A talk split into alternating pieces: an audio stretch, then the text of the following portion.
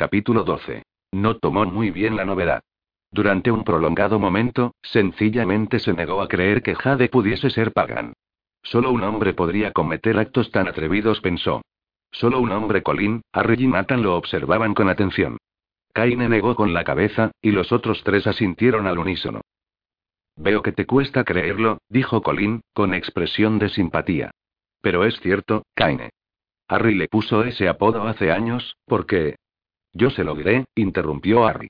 Fue por el color del pelo, hijo. Cuando era pequeña, era rojo como el fuego.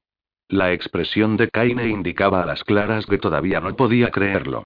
Harry creyó que no entendía el motivo para un sobrenombre tan especial. En aquel entonces, también era salvaje como el demonio explicó. Como una pequeña infiel, era. La expresión de Kaine pasó lentamente del escepticismo a la furia, y Colin y Harry se inquietaron. Solo Nathan disfrutaba de la situación. Kaine, ¿acaso a un hombre se le ocurriría dejar una rosa cuando se marchara? Dijo, con la intención de frotarle sal en la herida. Es el trabajo de una mujer. A mí me asombra que nadie, hasta ahora, se haya dado cuenta. ¿No te parece, Colin? Sí, respondió Colin, con la mirada fija en el hermano. Es asombroso. Después de esa afirmación, nadie dijo palabra por un buen tiempo. Harry y Nathan esperaron a que Kaine comenzara a digerir la verdad. Colin conocía mejor a su hermano que sus amigos, y esperó, sin impacientarse, a que Kaine explotase. Jade estaba en el comedor, ayudando a Stems a tender la mesa. En cuanto el mayordomo echó un vistazo al semblante de la muchacha, comprendió que algo malo sucedía. Estaba pálida como el mantel. Lo único que Jade dijo a Stems fue que había llegado el tío, y que él y cuatro de sus hombres querrían tomar la cena antes de marcharse. También insistió en que usaran la mejor cristalería. Stems fue a la cocina a ordenar la comida, cosa que provocó en la cocinera y en Bemice, la ayudante, un frenesí de actividad, y luego el mayordomo volvió al comedor. Encontró a Jade observando una bandeja ovalada de plata. Al tío le gustaría, comentó. El diseño es magnífico. Stems asintió. Es un obsequio del rey, explicó. Cuando el marqués recibió su título, Colin dio una fiesta estupenda en su honor. Asistió el rey y le dio esa bandeja. Si le da la vuelta, verá la inscripción. Jade negó con la cabeza y lanzó la bandeja a Stems. Escóndala. ¿Cómo dice? Escóndala, Stems, repitió, mirando alrededor, y luego preguntó. ¿Hay otras cosas que Kaine tendría especial interés en conservar? El juego de té de plata, al costado del bar, dijo. Creo que tiene un sentido especial para Milord. También se lo regaló el rey, no, ese juego se lo regaló la abuela. Ocúltelo también, Stems. Ponga esas cosas bajo la cama de Kaine. Ahí estarán seguras. Milady, ¿se siente mal? No. Lo parece, afirmó Stems. Y anda como si estuviese en trance. Sé que sucede algo malo. Jade fue hacia la puerta, y una vez allí, se volvió hacia Stems. Ha sido usted muy bondadoso conmigo. Nunca lo olvidaré. Stem se sobresaltó. Jade estaba a punto de cerrar la puerta, cuando Kaina llegó en su busca. Jade. El bramido hizo temblar las copas de cristal. Jade no reaccionó, pero Stems dio un brinco. Creo que su patrón acaba de oír noticias inquietantes, dijo la muchacha. Esperaba que mi tío aguardara, bueno, no importa. Stems la siguió hacia la entrada, y, cuando comenzó a subir las escaleras, la llamó. Creo que a Milord le agradaría que usted fuese junto a él, Lady Jade. Jade siguió subiendo. Yo me quedaría gustoso a su lado, le prometió el mayordomo. Sé que, en ocasiones, su carácter puede asustar. Stems esperó a que Jade desapareciera de la vista, y luego corrió al salón. Al ver a Colin, el mayordomo tuvo dificultades para mantener su rígida compostura. Dios mío, Colin, eres tú. Balbuceó. Hola, Stems, dijo Colin. Me alegra volver a verte. ¿Sigues dándole órdenes a tu señor? Stems demoró en recobrarse. Lo hago lo mejor que puedo. Kaine, ¿este es un criado? preguntó Harry. Es un dictador, no un sirviente, afirmó Colin, sonriendo. Stems giró hacia el hombre mayor que, evidentemente, no veía muy bien, y trató de no lanzar una exclamación. Todavía no está lista mi cena, vociferó Harry. Stems llegó a la conclusión de que ese debía de ser el tío de Jade. El extraño sentado junto a Colin era demasiado joven. Ya está casi lista, dijo al fin, girando hacia Kaine. Milord, tengo que hablar con usted, de inmediato, en el vestíbulo. Es una cuestión muy importante. Ahora no, Stems, dijo Kaine, en tono fatigado. Hablaremos luego.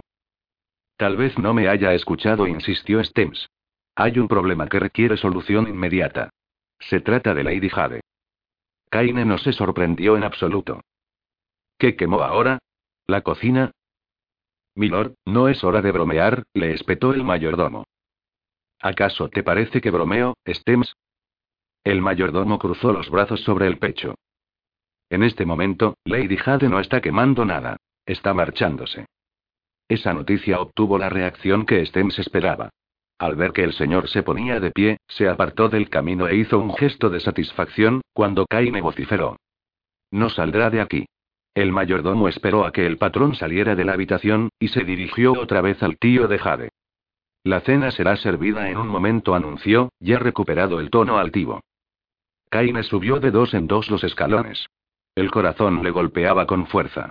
Por primera vez en la vida, sentía pánico, y ese sentimiento no le agradaba en lo más mínimo. En cuanto abrió la puerta del dormitorio de Jade, la vio y el pánico lo abandonó de inmediato. Dio un portazo y se apoyó contra la puerta.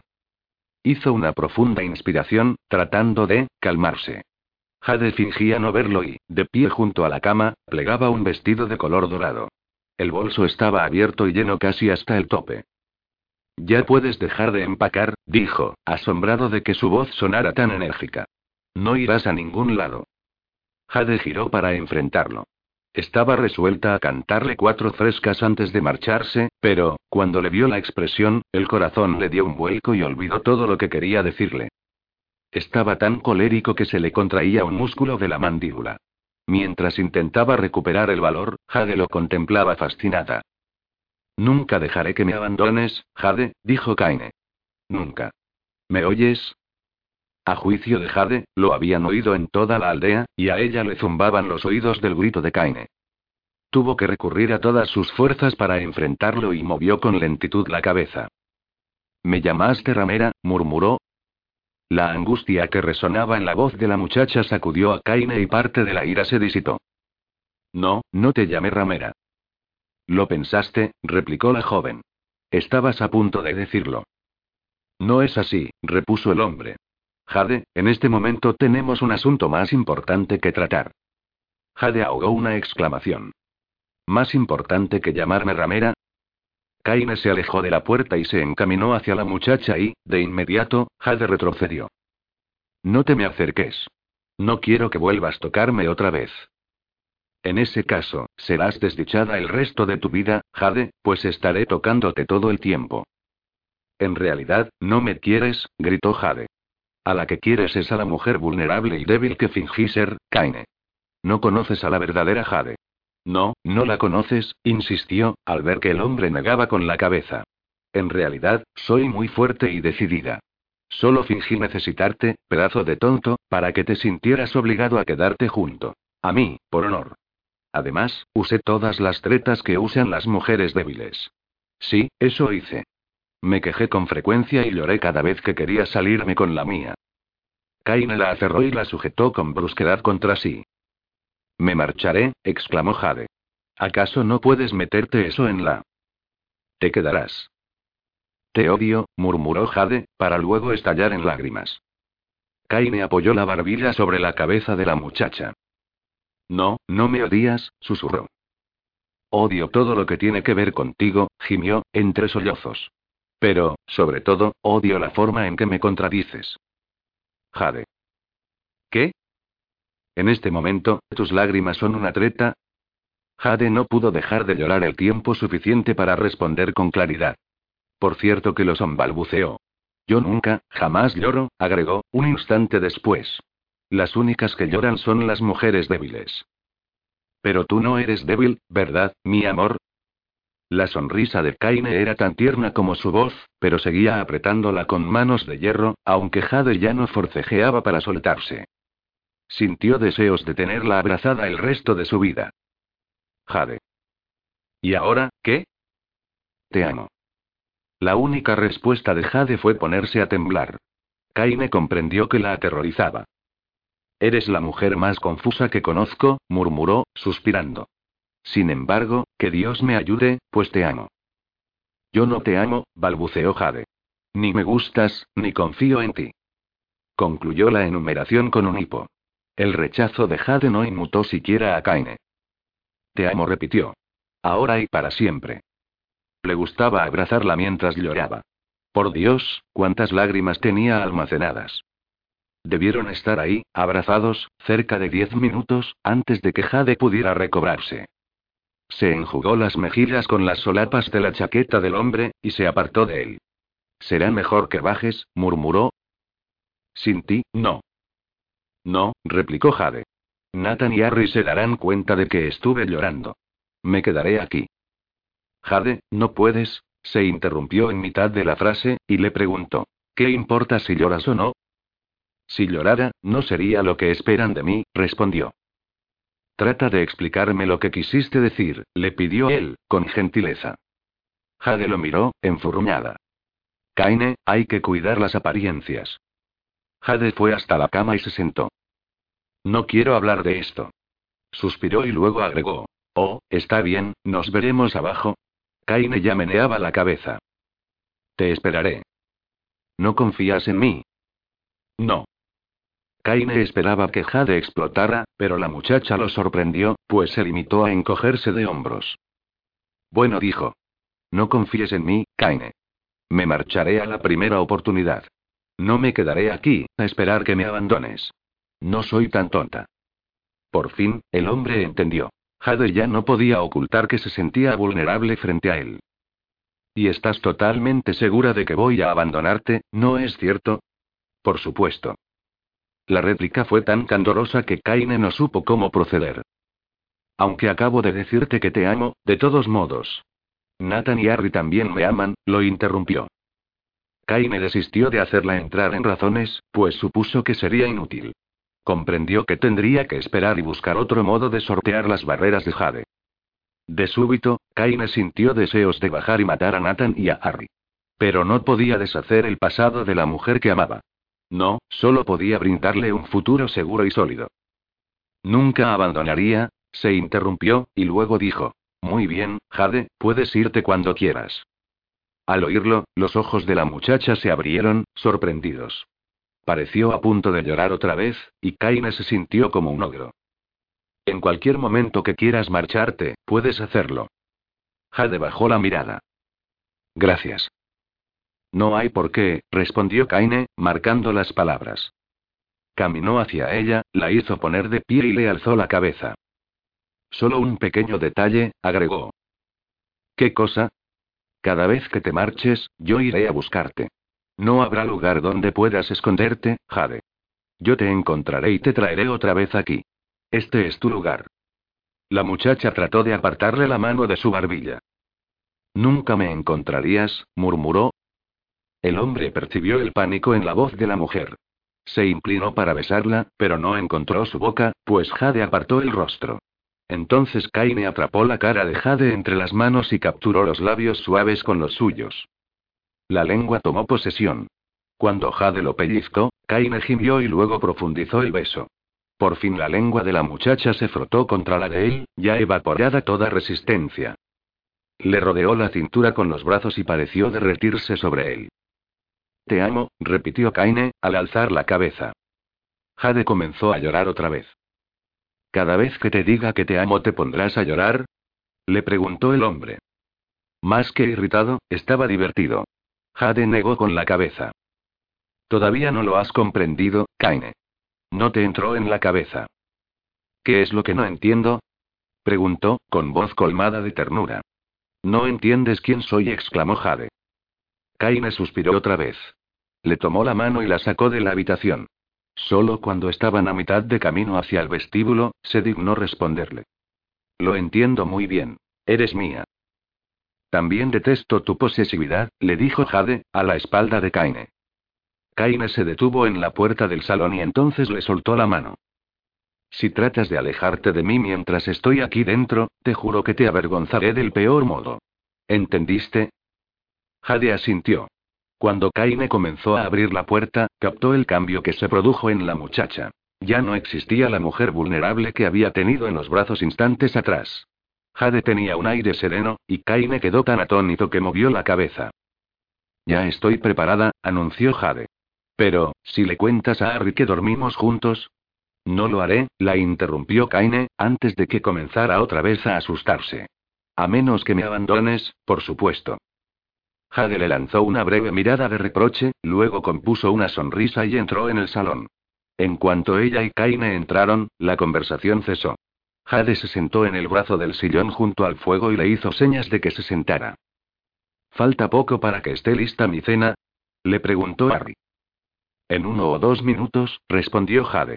Tío, insistí en que prepararan lo mejor para ti, y eso lleva un poco más de tiempo. Harry la miró, radiante.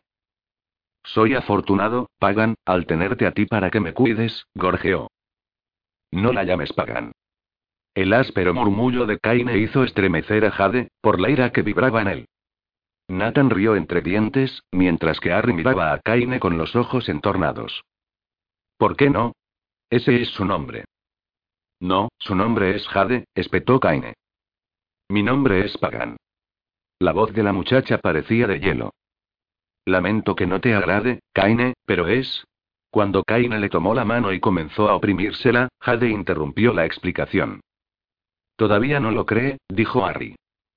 Jade no le contestó al tío, pero, para sus adentros, creyó que estaba en lo cierto. Si lo hubiese comprendido, Kaine no le habría sostenido la mano de esa piedra. Tío, él está convencido de que todas las mujeres son débiles, murmuró Jade. Harry resopló, y estaba a punto de lanzarse a contar algunas de sus anécdotas preferidas acerca de las habilidades de Jade, cuando regresaron de su tarea los hombres que había mandado a la aldea. Los hombres se acercaron a Harry con paso torpe, y bien. ¿Qué conseguisteis, muchachos? Once pares, respondió el más bajo de los dos marinos. Bajo la mirada cada vez más atónita de Kaine, comenzaron a aparecer gafas de todos los tamaños y formas, que caían sobre el regazo de Harry. El viejo se probó el primer par, miró de reojo a Kaine, se quitó las gafas y las arrojó sobre el hombro. No sirven, musitó. La ceremonia se repitió una y otra vez, hasta que se hubo probado ocho, y lanzó un suspiro feliz. Estas sirven, afirmó.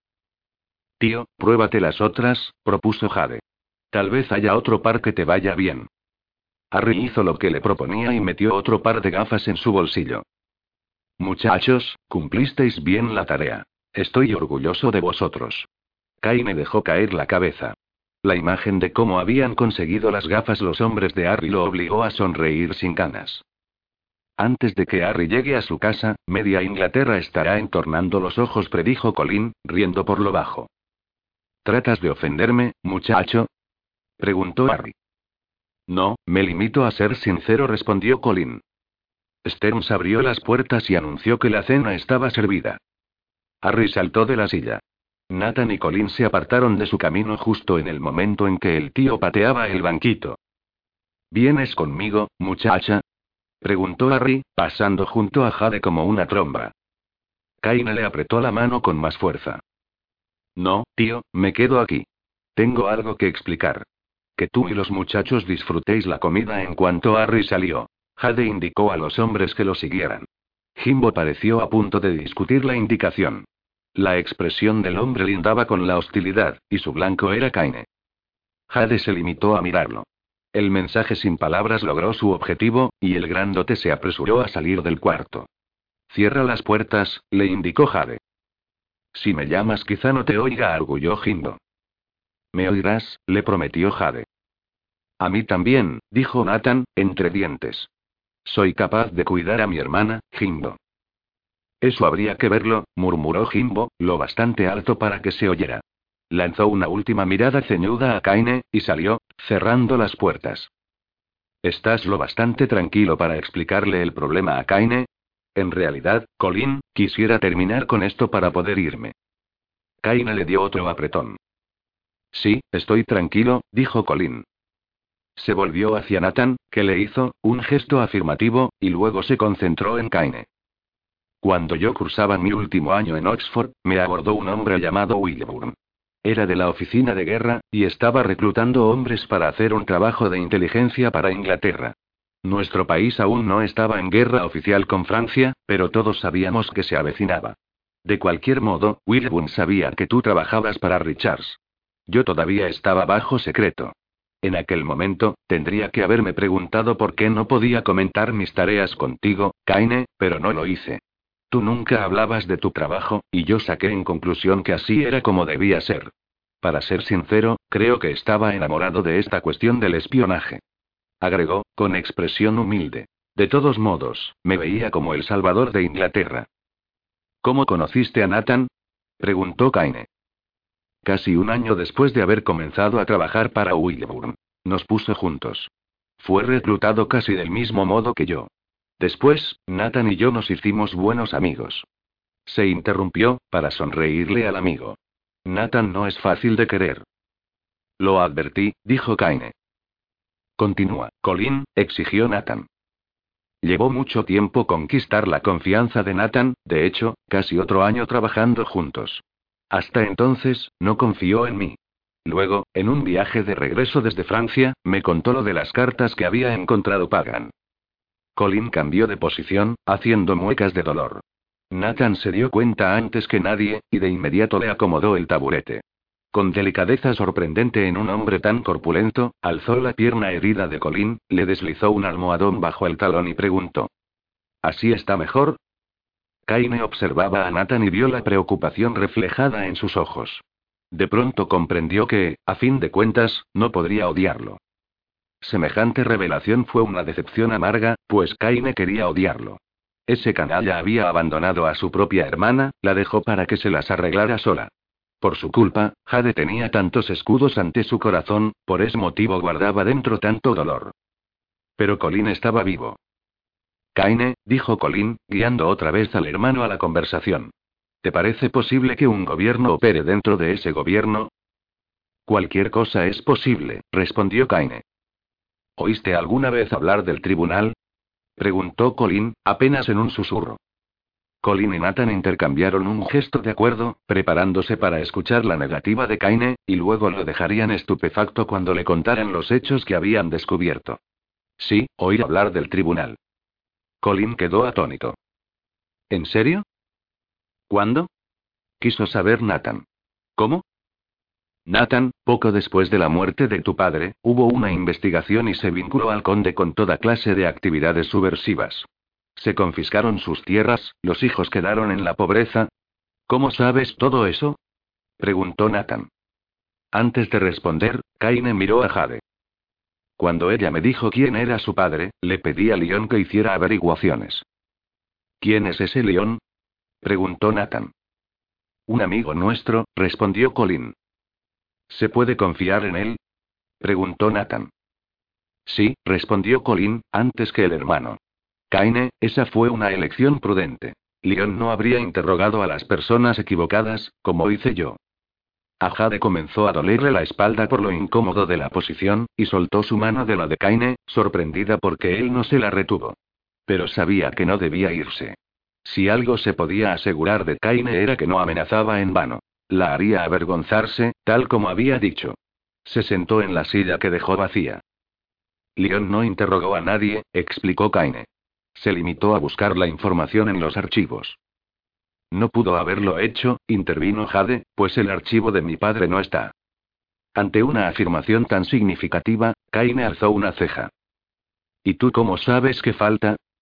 Jade se encogió de hombros con delicadeza. Porque yo lo saqué, admitió. ¿Que tú qué? Kaine, en este momento el archivo no es el tema, se precipitó la muchacha, tratando de apaciguarlo. ¿Cómo fue que León? Comenzó Nathan. Mientras le respondía al hermano, Kaine siguió mirando, ceñudo, a Jade. Richards también era director de León, además de mío, y tenía sus propios registros. Esos fueron los que León leyó.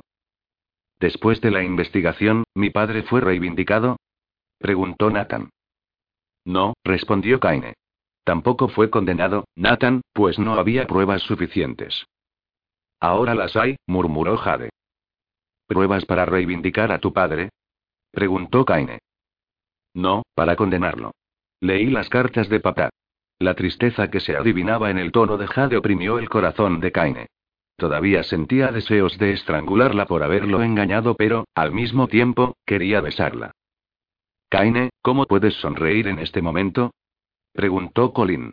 Esto no es. Perdón, dijo Kaine, que no sabía que estaba sonriendo. Estaba distraído. Mientras lo decía, miraba a Jade que, a su vez, se contemplaba las manos. Continúa, Colin, ordenó entonces Kaine, concentrándose otra vez en el hermano. Después del funeral del padre, Pagan, quiero decir, Jade, se marchó con Black Harry. El conde confiaba por entero en Harry. Eso es difícil de creer, comentó Kaine. Harry es un buen hombre, dijo Jade. Tiene buen corazón. Estoy seguro de que es así, afirmó Kaine. Pero tú hablaste de otra amiga íntima, de una mujer llamada Lady Briars, que hubiese estado más que dispuesta a llevaros a Nathan y a ti a su casa. No entiendo por qué tu padre prefirió a un ladrón, en lugar de... Fue una cuestión de confianza, explicó Nathan. Mi padre había vuelto su corazón contra Inglaterra, Kaine, y creía que ninguno de nosotros estaría a salvo aquí. Arriera la mejor posibilidad. ¿Por qué creyó que no estaríais seguros? Las cartas, respondió Colin. El conde conservaba todas las que recibió de los otros dos. El nombre operativo del padre de Nathan era Zorro, y era uno de los tres integrantes del tribunal. Los otros dos eran Hielo y Príncipe. Mi padre era muy idealista, intervino Nathan. Al comienzo, creo que guardó las cartas para las generaciones futuras. Estaba convencido de que hacía algo, heroico por Inglaterra. No obstante, las cosas se deterioraron con mucha rapidez. Pronto, lo hacían solo por el bien del tribunal. Cualquier cosa era válida si contribuía a reforzar el poder de ellos. Fue una lenta metamorfosis, dijo Colin. La primera carta, se cerraba con la frase por el bien de Inglaterra. Luego, tras la décima carta, o quizá la undécima, la frase cambió. ¿Qué ponían? preguntó Kaine. Comenzaron a usar la frase por el bien del tribunal, respondió. Hielo fue el primero en usar ese saludo, y los otros dos lo siguieron. Para ese entonces, la corrupción era completa. Colin, mucho antes de eso comenzaron a actuar de forma independiente, señaló Nathan, el fin justificaba los medios, explicó Colin a Kaine. Siempre que creyeran que lo que hacían ayudaba a la patria, eran capaces de justificar cualquier cosa. Una actitud muy similar a la tuya, Jade, afirmó Kaine. El comentario la sorprendió tanto, que abrió grandes los ojos. No, no se parece a mi actitud, replicó. Kaine, yo no me parezco a mi padre, no apruebo lo que hizo. Aunque sea pecaminoso admitirlo, tampoco abrigo ningún sentimiento hacia él. Mi padre eligió su propio camino. Las tierras de tu padre fueron confiscadas, y le quitaron su fortuna, dijo Kaine. Sí, admitió Jade, preguntándose a dónde querría llegar. Por eso les robas a los ricos, Jade. Yo diría que así quedas a mano. No es cierto. La exclamación indicó a Kaine que la opinión la disgustaba. El poder corrompe, señaló.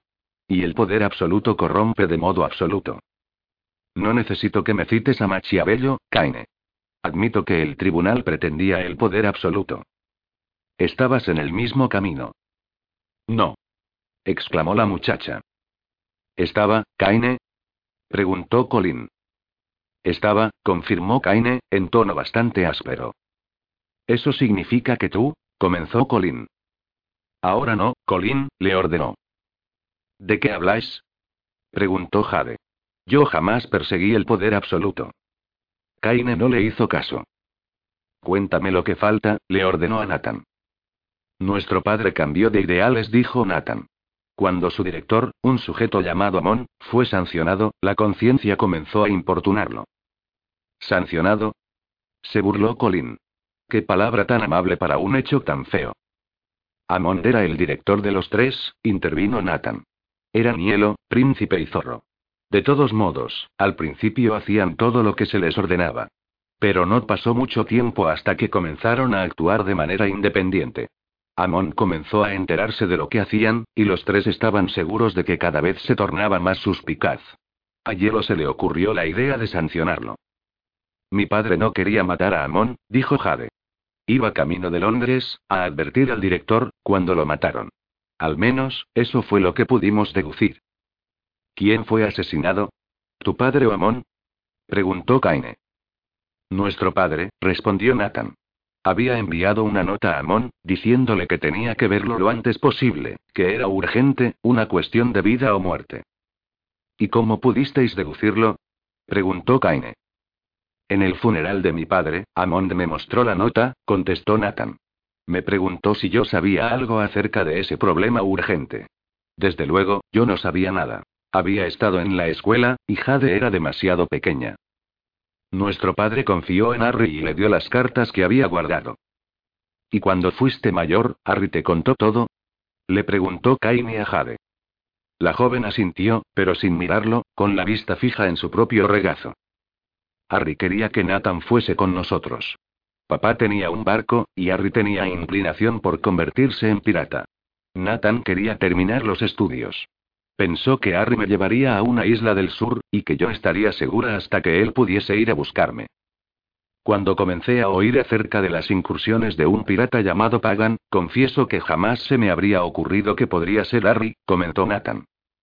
¿Por qué no fuiste a buscar a Jade? preguntó Kaine. No podía, respondió Jade, sin darle tiempo al hermano. Harry y yo no estábamos nunca el tiempo suficiente en un sitio. Por otra parte, en aquel entonces Nathan tenía sus propios problemas. Los enemigos de papá sabían que él había conservado las cartas, y estaban desesperados por encontrarlas. Después de haber registrado las habitaciones de Nathan, lo dejaron en paz, al menos por un tiempo, hasta que comenzaron una nueva investigación en nuestra ciudad. ¿Tú tenías las cartas? Preguntó Kaine. ¿O Harvey las ocultaba en lugar seguro? Las teníamos en el Emerald, respondió la muchacha. Las quiero, exigió Kaine. ¿El navío está lo bastante cerca para enviar a uno de mis hombres? Se interrumpió al ver que Jade movía la cabeza. No hay necesidad de ir a buscarlas. Yo puedo decirte el contenido. Palabra por palabra, confirmó Colin. Pagan solo necesita leer algo una vez, y se le graba en la memoria para el resto de su vida. Si a Kaine le pareció un extraño talento, no lo dijo, y Jade agradeció que guardara silencio. Pagan, recita las cartas para Kaine, propuso Nathan. Si la llamas Pagan una vez más, te golpearé hasta desmayarte. Nathan dirigió a Kaine una larga mirada furibunda, y luego se rindió. Está bien, refunfuñó.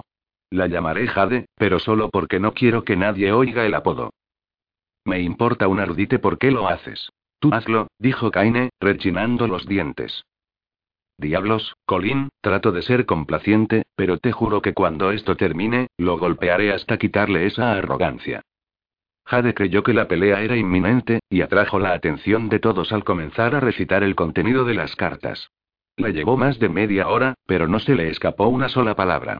Y cuando terminó, todos guardaron silencio largo tiempo. Cada uno intentaba asimilar la información que acababa de recibir. Por fin, habló Colin. Muy bien, comenzó, con voz llena de entusiasmo. Esa primera carta estaba dirigida a Tortón, o sea, al padre de Nathan y Jade, por supuesto, y estaba firmada por un tal William. Aún no les habían asignado los nombres operativos, informó Jade. Sí, admitió Colin. Luego, Tortón se convirtió en zorro, y William en príncipe. Hielo, en cambio, es otra cuestión. No tenemos ninguna clave de su. Colin, luego podremos especular acerca de la identidad de ese sujeto, lo interrumpió Nathan. Colin asintió. Fui a ver a Wilbur y le conté lo de las cartas. Nathan y yo decidimos que teníamos que confiar en él. A fin de cuentas, era nuestro director y nos había cuidado bien. Hasta hoy, no creo que esté involucrado con el tribunal. Eres un inocente, musitó Nathan. Claro que tenía que ver con esos canallas. Para convencerme, tendrás que demostrármelo, argumentó Colin. Entonces te creeré. Nathan negó con la cabeza y se volvió otra vez hacia Kaine. Nos enviaron al sur, en lo que ahora sabemos era un arreglo. Teníamos que encontrarnos con dos informantes en el puerto. Por supuesto, era una trampa. Antes de que supiéramos qué estaba pasando, estábamos los dos atados, amordazados, y nos habían arrojado a esas aguas cálidas. ¿No lo verás todo, no es cierto? preguntó Jade. No es necesario. Ni Nathan ni Colin detectaron el temor en la voz de Jade, pero Kaine sí, y de inmediato la miró. Continúa, Colin, murmuró Nathan. Kaine vio que Jade se retorcía las manos y supuso que debía de haber presenciado algo que la aterraba. Yo fui el primero en caer al agua, dijo Colin, atrayendo otra vez la atención de Kaine. Primero me hicieron cortes largos y superficiales con los cuchillos en las piernas y luego me arrojaron del muelle. Nathan comprendió lo que se proponían, pero yo doy gracias a Dios que, en aquel entonces, no lo comprendí. Yo creí que todavía tenía una posibilidad, ¿sabes? El semblante de Colin se había tornado grisáceo, y el de Nathan también era sombrío. Como Shallow estaba cerca, pasamos varios días con Jade y Blackberry. En aquel momento, Colin no sabía que ella era Pagan, y se enamoró perdidamente de mi hermanita, continuó Nathan. Sí, es cierto, dijo Colin, girando hacia Jade y guiñándole un ojo. Todavía lo estoy, Jade, y si me dieses la mínima oportunidad. La muchacha se ruborizó y negó con la cabeza. Eras imposible. Colin la seguía como un perrito, dijo Nathan. Cuando comprendió que ella no tenía interés, estaba tan decepcionado que tuve que llevarlo a emborracharse. Nathan, esa noche me enamoré de otras dos damas, señaló Colin. No eran damas, comentó Jade. No, no lo eran, admitió Nathan. No sé cómo puedes recordarlo, Colin. Estabas tan ebrio, viejo. Colin rió. Recuerdo todo, se jactó. Kaine se contuvo, pues las expresiones lúgubres de los dos jóvenes le indicaban que necesitaban bromear para poder superar ese recuerdo. Jade no tuvo tanta paciencia. Tommy y yo seguimos a Nathan y a Colin cuando fueron a la cita. Guardaban tanto secreto sobre sus planes, que me despertaron la curiosidad. También tenía la sensación de que algo estaba mal. ¿Quién es Tommy? preguntó Kaine. Jade saltó de la silla y corrió al otro extremo de la habitación. Nathan, termina tú la historia mientras yo voy a buscar unos refrescos. Estoy cansada de hablar de esto. Nathan comenzó a llamarla, pero Colin lo detuvo, apoyando una mano en el brazo del amigo. Todavía resulta difícil para ella, murmuró. Nathan asintió. Claro que es difícil para ella, intervino Kaine, en tono duro. Dios mío, tiene que haber presenciado como tú. No lo vio, susurró Nathan. Como explicaba Colin, en cuanto le hicieron tajos en las piernas, yo comprendí lo que pretendían. Cuando intentaron hacerlo conmigo, yo forcejeé, y terminaron disparándome un tiro. Cuando caí al agua, sentí como un fuego en el hombro. Desde luego, nos cortaron para atraer a los tiburones. La bahía está llena de esos depredadores, por toda la basura que arrojan ahí. En efecto, la sangre los atrajo como un cadáver a las moscas. Colin advirtió que la paciencia de Kaine estaba agotándose. El hermano se inclinaba hacia adelante en la silla, con una expresión torva en el rostro.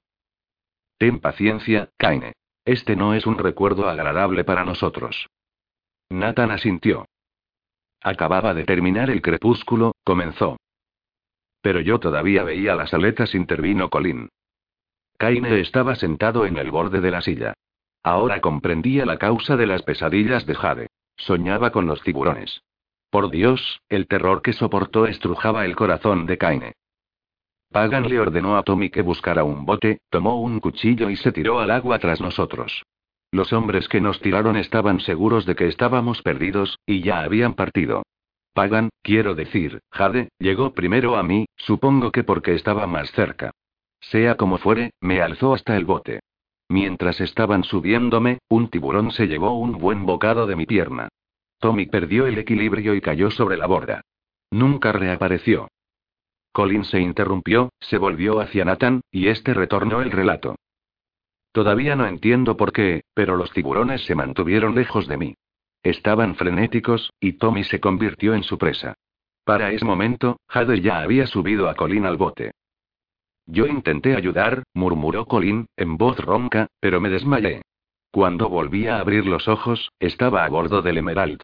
El hombre de apariencia más extraña que yo hubiese visto nunca, insistía para jugar conmigo al ajedrez.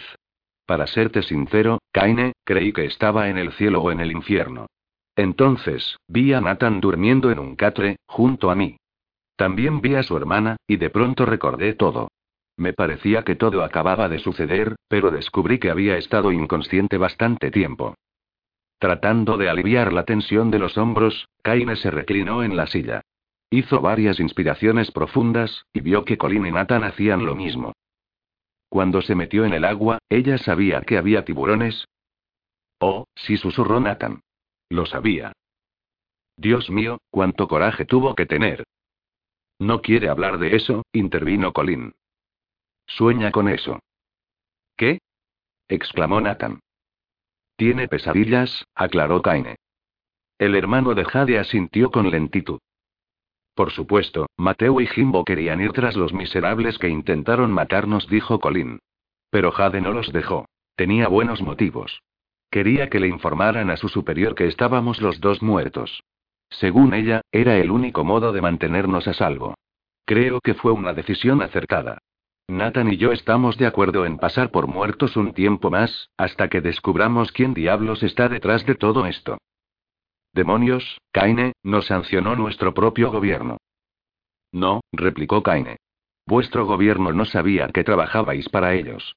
¿Os presentaron alguna vez ante Richards, o sus superiores? ¿Acaso estabais enterados de... Vamos, dilo, lo interrumpió Colin. De acuerdo, contestó Kaine. Vosotros trabajabais para el tribunal. Sabía que dirías eso, murmuró Colin. No puedes estar seguro, arguyó Nathan. Hasta que se le informó de vuestras muertes, ni Richard sabía que trabajabais para ese departamento, Nathan. Ahora está investigando. Entonces, lo matarán, predijo Nathan. Lo hace con discreción, precisó Kaine. Maldición, sé que cometí errores, murmuró Nathan. Colin, casi hice que te mataran. Nunca debí meterte en esto. Colin negó con la cabeza. Éramos compañeros, ¿recuerdas? Volviéndose hacia el hermano, agregó. ¿En realidad crees que se puede confiar en Richards? Por completo. Jade tendrá que darle las cartas lo antes posible, o recitarle el contenido. Podemos escribirlas, propuso Colin. Así, las originales permanecerán a salvo. Nadie encontrará al Emerald. ¿El nombre del barco fue por ella, no? Preguntó Kaine, con un atisbo de sonrisa. Tendría que haberlo adivinado antes. Los ojos de Jade son del color de las esmeraldas, más aún cuando está enfadada. Sí, Harry bautizó al barco en honor de Jade, dijo Colin. ¿Ahora comprendes por qué te convertiste en el blanco? Kaine asintió. Sí. Yo buscaba a Pagan, y el tribunal no podía correr el riesgo de que yo descubriese al pirata y supiera la verdad. Todavía corres riesgo, Kaine, le recordó Colin. Pero no por mucho tiempo, repuso el aludido. Tengo un plan. Colin sonrió a Nathan. Te dije que se le ocurriría un plan. El alivio fue inocultable en la voz del joven. Jade regresó a la habitación, con un aspecto mucho más calmo, casi serena. Kaine notó que no lo miraba, no le dirigía ni una mirada y se situaba otra vez en la silla que estaba junto al hogar. Stearns ordenó que preparasen dos habitaciones para ti y para Nathan, le dijo a Colin. En cuanto la tuya esté lista, tienes que ir arriba a descansar. ¿Estás segura de que tenemos que quedarnos aquí? preguntó Nathan, dando un codazo a Kaine. Mi casa de campo está en una zona muy aislada, y antes de nuestra última tarea había terminado de remodelarla, agregó, lanzando una mirada en dirección a Colin. Estaríamos muy cómodos allí. Colin rió entre dientes. Oí hablar tanto de ese palacio tuyo que conozco de memoria cada habitación. No hablabas de otra cosa. Entonces, estarás de acuerdo conmigo. Kaine, debo decirte que es la casa más bella de toda Inglaterra en este momento, Jade, ¿por qué mueves la cabeza? ¿Acaso no estás de acuerdo en que mi casa es grandiosa? La hermana se apresuró a sonreírle. Oh, sí, Nathan, tu casa era grandiosa. Nathan se sobresaltó. ¿Dijiste era? Me temo que tengo que darte una noticia decepcionante, Nathan. El hermano se inclinó hacia adelante. ¿Cuán decepcionante? Verás, hubo un fuego. ¿Un fuego? Pareció que se ahogaba, y Colin tuvo que resistir la tentación de golpearle la espalda. Fue un incendio bastante grande, Nathan. La voz de Jade desbordó de simpatía, y Nathan se encogió. ¿Cuán grande Jade? El edificio principal ardió hasta el sótano. Al tiempo que Nathan murmuraba una sarta de obscenidades, Jade se volvió hacia Kaine. Te dije que se decepcionaría. A juicio de Kaine, Nathan parecía algo más que decepcionado. Parecía dispuesto a matar a alguien. Kaine simpatizó con él, pues cuando supo que habían destruido sus establos, tuvo el mismo tipo de reacción. Nathan hizo una aspiración profunda, y se volvió hacia Colin, diciendo con tono plañidero. Acababa de terminar la última maldita habitación. Sí, es cierto, intervino Jade, apoyando al hermano. La última maldita habitación. Kaine cerró los ojos. Jade, yo creí que todo era mentira. ¿Qué era todo mentira? preguntó Colin. No mentí acerca de todo, dijo Jade, al mismo tiempo. Sé precisa. ¿En qué cosa no mentiste? exigió Kaine. Señor, no me hable en ese tono, repuso la joven. Solo mentí en lo referido a que presenció un asesinato, agregó, con un gesto de afirmación, en la precipitación del momento, fue lo mejor que se me ocurrió. Al menos, creo que solo mentí en eso. Si recuerdo algo más, te lo diré, ¿de acuerdo? Y ahora, por favor, deja de fruncir el entrecejo, Kaine. No es momento para críticas. ¿Vosotros, podríais dejar la discusión para después? exigió Nathan. Jade, dime cómo empezó el incendio. ¿Acaso fue un descuido de alguien? Fue deliberado, no por descuido, aclaró Jade. Quienquiera que haya incendiado tu casa sin duda sabía lo que hacía. Fueron muy meticulosos. Destruyeron hasta el sótano, Nathan. Demonios, la bodega de los vinos. exclamó Nathan. Creo que intentaban destruir las cartas, dijo Jade. Cuando saquearon la casa no pudieron hallarlas, y entonces. ¿Saquearon mi casa? preguntó Nathan. ¿Cuándo? El día antes de incendiarla, respondió la hermana. Oh, acabo de recordar, exclamó, lanzando una mirada en dirección a Kaine, mentí también al decirte que me caí por la escalera. Sí, yo. Nathan suspiró, atrayendo otra vez la atención de la hermana. Cuando esto termine, reconstruiré la casa, anunció. Jade, ¿qué me dices de los establos? ¿Los dejaron intactos? Oh, sí, no los tocaron, Nathan. Es una preocupación menos. Como Kaine observaba a Jade, vio que la aflicción en el semblante de la muchacha era evidente. No comprendía por qué Nathan no se daba cuenta de que aún le faltaba recibir otras decepciones. Es una pena lo de tu casa, dijo Colin. Sí, respondió Nathan. Pero los establos están bien. Colin, tendrías que ver mis animales. Un caballo en particular, un potro árabe que me costó una fortuna, pero que vale cada centavo. Lo llamé Rayo. ¿Rayo? Rió Colin, divertido por el nombre. Tengo la impresión de que Harry tuvo algo que ver en la elección del nombre. Así es, confesó Nathan, sonriendo. Pero le va bien. Es veloz como el viento. Espera y verás. Nathan dejó de alardear al ver que Jade negaba otra vez con la cabeza. ¿Qué pasa, Jade? ¿No estás de acuerdo en que Rayo es rápido como el viento? Oh, sí, Nathan, Rayo era rápido como el viento. Nathan parecía a punto de llorar. ¿Era? Me temo que tengo más noticias decepcionantes para ti, Nathan. Hubo un asalto y le dispararon a tu espléndido caballo en medio de esos encantadores ojos castaños. Kaine se echó otra vez hacia adelante. Solo en ese momento captó todas las implicaciones de la que Jade le contaba al hermano. ¿Eso significa que tampoco mentías acerca de eso? La muchacha negó nuevamente con la cabeza. Diablos gritó Nathan. ¿Quién le disparó a Rayo?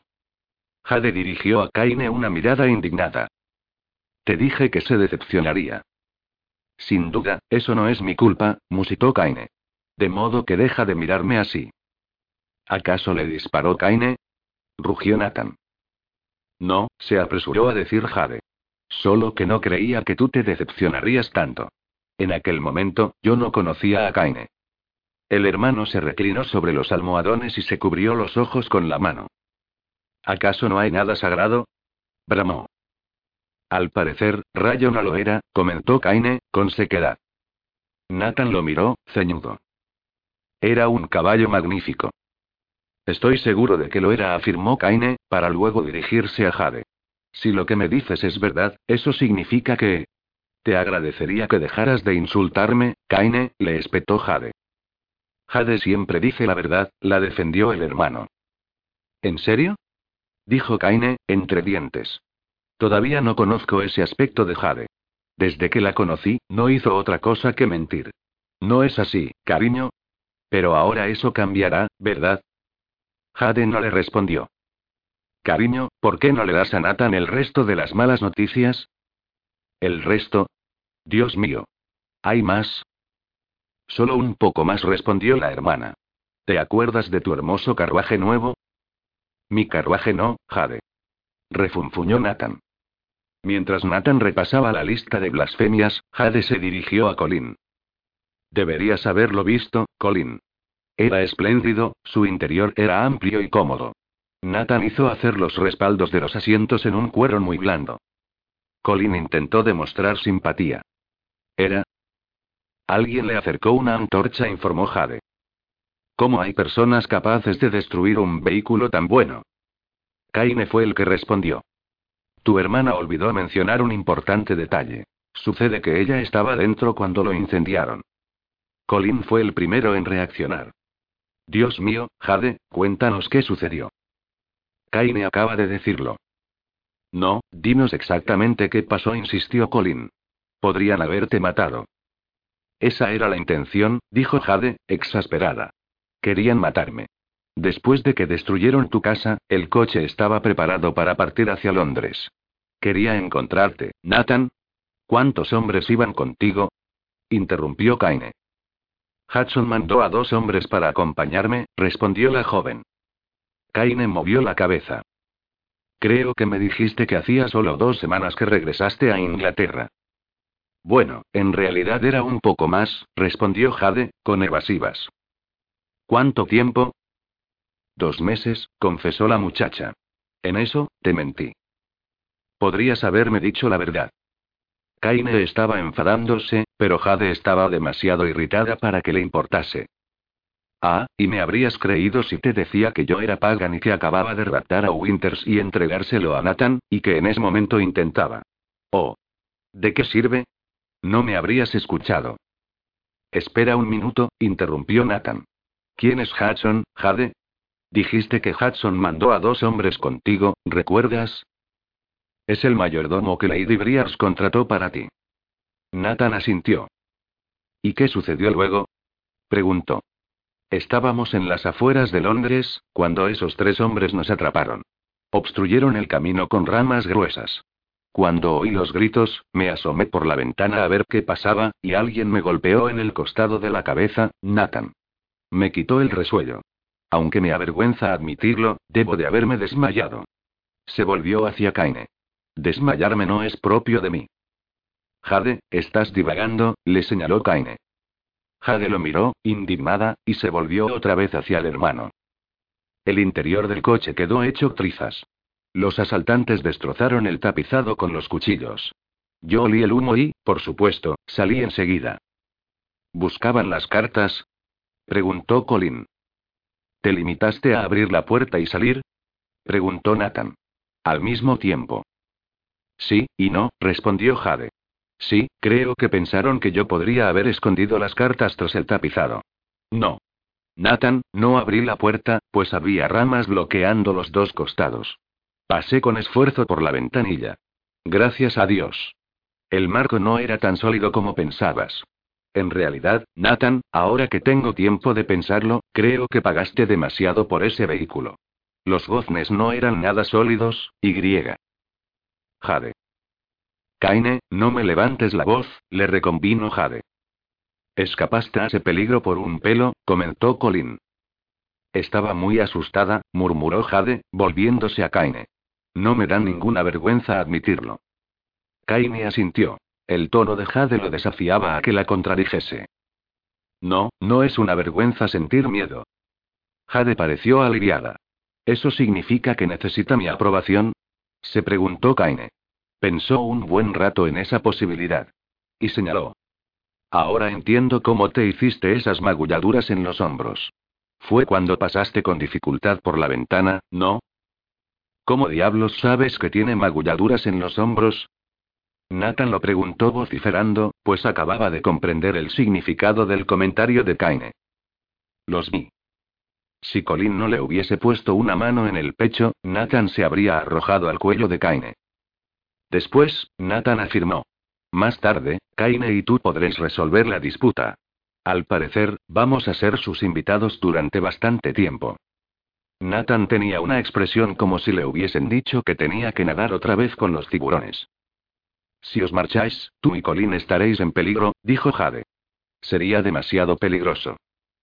Tenemos que permanecer juntos, agregó Colin.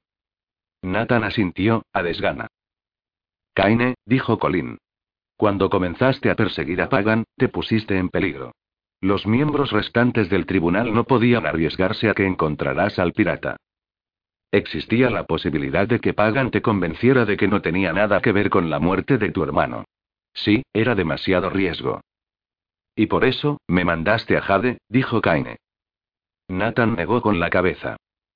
No la mandamos. Fue ella la que concibió el plan desde el principio al fin, y nosotros nos enteramos después de que se marchó. No tuvimos participación en esa cuestión. ¿Cómo haremos para alejar de ti a los sabuesos? preguntó Colin. En tanto seas perseguido, no puedes ayudarnos a encontrar a los culpables. Lanzó un prolongado suspiro, y murmuró, Diablos, es todo un embrollo. ¿Cómo haremos para encontrar a esos canallas? No tenemos nada en qué basarnos. Te equivocas, Colin, dijo Kaine. Tenemos bastante información para empezar. Sabemos que Amon, el director del tribunal, era un jefe de departamento legítimo. Los tres hombres que reclutó eran Hielo, Zorro y Príncipe. Ahora solo viven uno o dos, ¿cierto?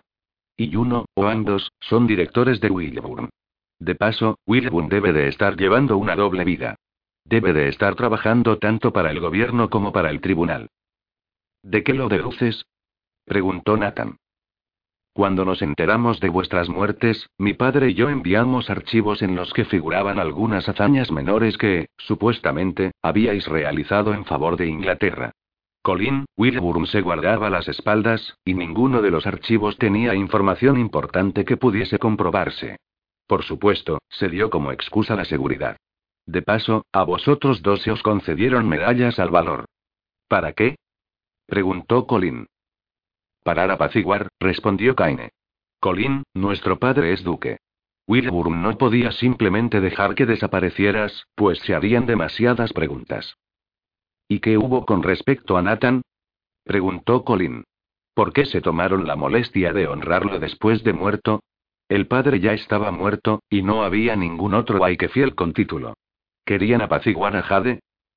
Kaine hizo un gesto negativo.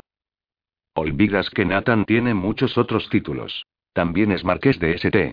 James, ¿recuerdas? El tribunal debe de haber considerado todas las consecuencias que habría si esa pandilla entraba en sospechas. Olvidé a los St. James, dijo Colin, volviéndose hacia Nathan con una sonrisa. No hablaste mucho de esa rama de la familia, Nathan. ¿Tú lo harías? repuso, con sequedad. Colin rió. No es momento para ligerezas, musitó Jade. Además, estoy segura de que todos esos rumores acerca de los St. James son pura exageración. Bajo toda esa rudeza, son hombres muy bondadosos. ¿No crees, Nathan? Fue el turno de Nathan de reír. Si los miras con un ojo cerrado. Jade lo miró, ceñuda, por el exceso de sinceridad, y volvió su atención a Kaine. ¿Fuiste a la ceremonia en la que se honraba a Colin y a Nathan? preguntó. ¿Fue agradable? ¿Había flores? Había un público numeroso. No, no asistí a la ceremonia, la interrumpió Kaine. ¡Qué vergüenza! Homenajeaban a tu propio hermano, y te perdiste, Jade, yo estaba demasiado indignado, volvió a interrumpirla. No quería escuchar discursos, ni recibir medallas en nombre de Colin. Dejé que se ocupase mi padre. Yo quería. Venganza, intervino Colin. Como cuando fuiste a buscar a los hermanos Bradley. Tras ese comentario, Colin le relató el incidente a Nathan. Jade se impacientó una vez más. Me gustaría volver al tema original. Kaine, ¿se te ocurrió ya alguna solución? El aludido asintió. Creo que tengo un buen plan para apartar a esos chacales de mi huella. De cualquier modo, vale la pena probar, aunque existe una dificultad. Todavía tenemos que preocuparnos por Jade. ¿Qué quieres decir? preguntó Colin. Colin, estamos considerando dos temas diferentes. De acuerdo. Yo soy uno de los blancos. Tenemos que tener en cuenta que lo saben. Yo no dejaré de buscar a Pagan, que es para ellos un chivo emisario. ¿Y eso qué tiene que ver con Jade? preguntó Colin. No es posible que sepan que es Pagan. Antes de responder, Kaine suspiró. Comencemos desde el principio. es obvio que los otros dos miembros del tribunal saben que Zorro conservó las cartas. Como no pudieron hallarlas, hicieron lo mejor que se les ocurrió a continuación. Emplearon a su hombre, Wilburn, para reclutarte a ti, Nathan, pues era el mejor modo de mantener vigilado a tu padre. No esperó respuesta de Nathan, y continuó. Me imagino que tus habitaciones en Oxford fueron registradas más de una vez, ¿no es cierto? Nathan asintió. Tenían que asegurarse. Bien de que tenías las cartas y, por un tiempo, tú fuiste el candidato lógico. Tu hermana era muy pequeña, y Harry ya se la había llevado. Ahora bien, agregó, con un gesto afirmativo. Nadie podía creer que Zorro le hubiese confiado las cartas a Harry. Su mismo aspecto llevaría a cualquiera a esa conclusión. Tampoco podían saber que hacía tiempo que Zorro conocía a Harry. Jade quiso lanzar un suspiro de alivio, pues Kaine razonaba con una lógica impecable. Sintió como si les hubiesen sacado a todos ellos un peso de encima, y por la expresión de Colin, supuso que Colin sentía el mismo alivio. ¿Y? Lo instó Nathan, al ver que Kaine guardaba silencio. Esperaron, respondió Kaine. Sabían que, llegado el momento, las cartas saldrían a la superficie. Y eso es precisamente lo que sucedió. Harry le entregó las cartas a Jade, ella se las mostró a Nathan, y este compartió la información contigo. Todo eso ya lo sabemos, exclamó Nathan. Cálmate, Nathan, susurró Jade. Kaine analiza las cosas de manera metódica y no tenemos que estorbar su concentración. Cuando Colin le contó a Wilbur lo de las cartas, este, desde luego, fue al tribunal. Y por eso no sancionaron, dijo Colin. Confié en el hombre equivocado. En efecto. Confiaste en el hombre equivocado. Todavía están buscando las cartas, dijo Nathan. Kaine se apresuró a asentir. Exacto. Colin se irguió en el asiento. Nathan, ahora que creen que estamos muertos, solo puede haber otra persona que posea la maldita evidencia. Giró hacia Jade. Saben que tú las tienes. No tienen modo de estar seguros, argumentó Jade. En caso contrario, ya me habrían matado, agregó. Por eso todavía buscan, por eso destruyeron tu hermosa casa, Nathan, e hicieron trizas tu coche. Jade, ya no tienen dónde buscar. Les queda solo un camino, intervino Nathan. Intentarán atraparla, predijo Colin. Sí, acordó Nathan. No dejaré que nadie se le acerque, afirmó Kaine. Pero no estoy convencido de que estén seguros de que ella tiene las cartas. Existe la posibilidad de que supongan que uno de vosotros las escondió, antes de que os atraparan. Con todo, debe de volverlos locos esperar que las cartas reaparezcan. Me imagino que se desesperarán, ¿y qué podemos hacer? preguntó Colin. Primero, lo primero, dijo Kaine, volviéndose hacia Jade. ¿Recuerdas lo que me pediste cuando fuiste esa noche a la taberna? Jade asintió con lentitud.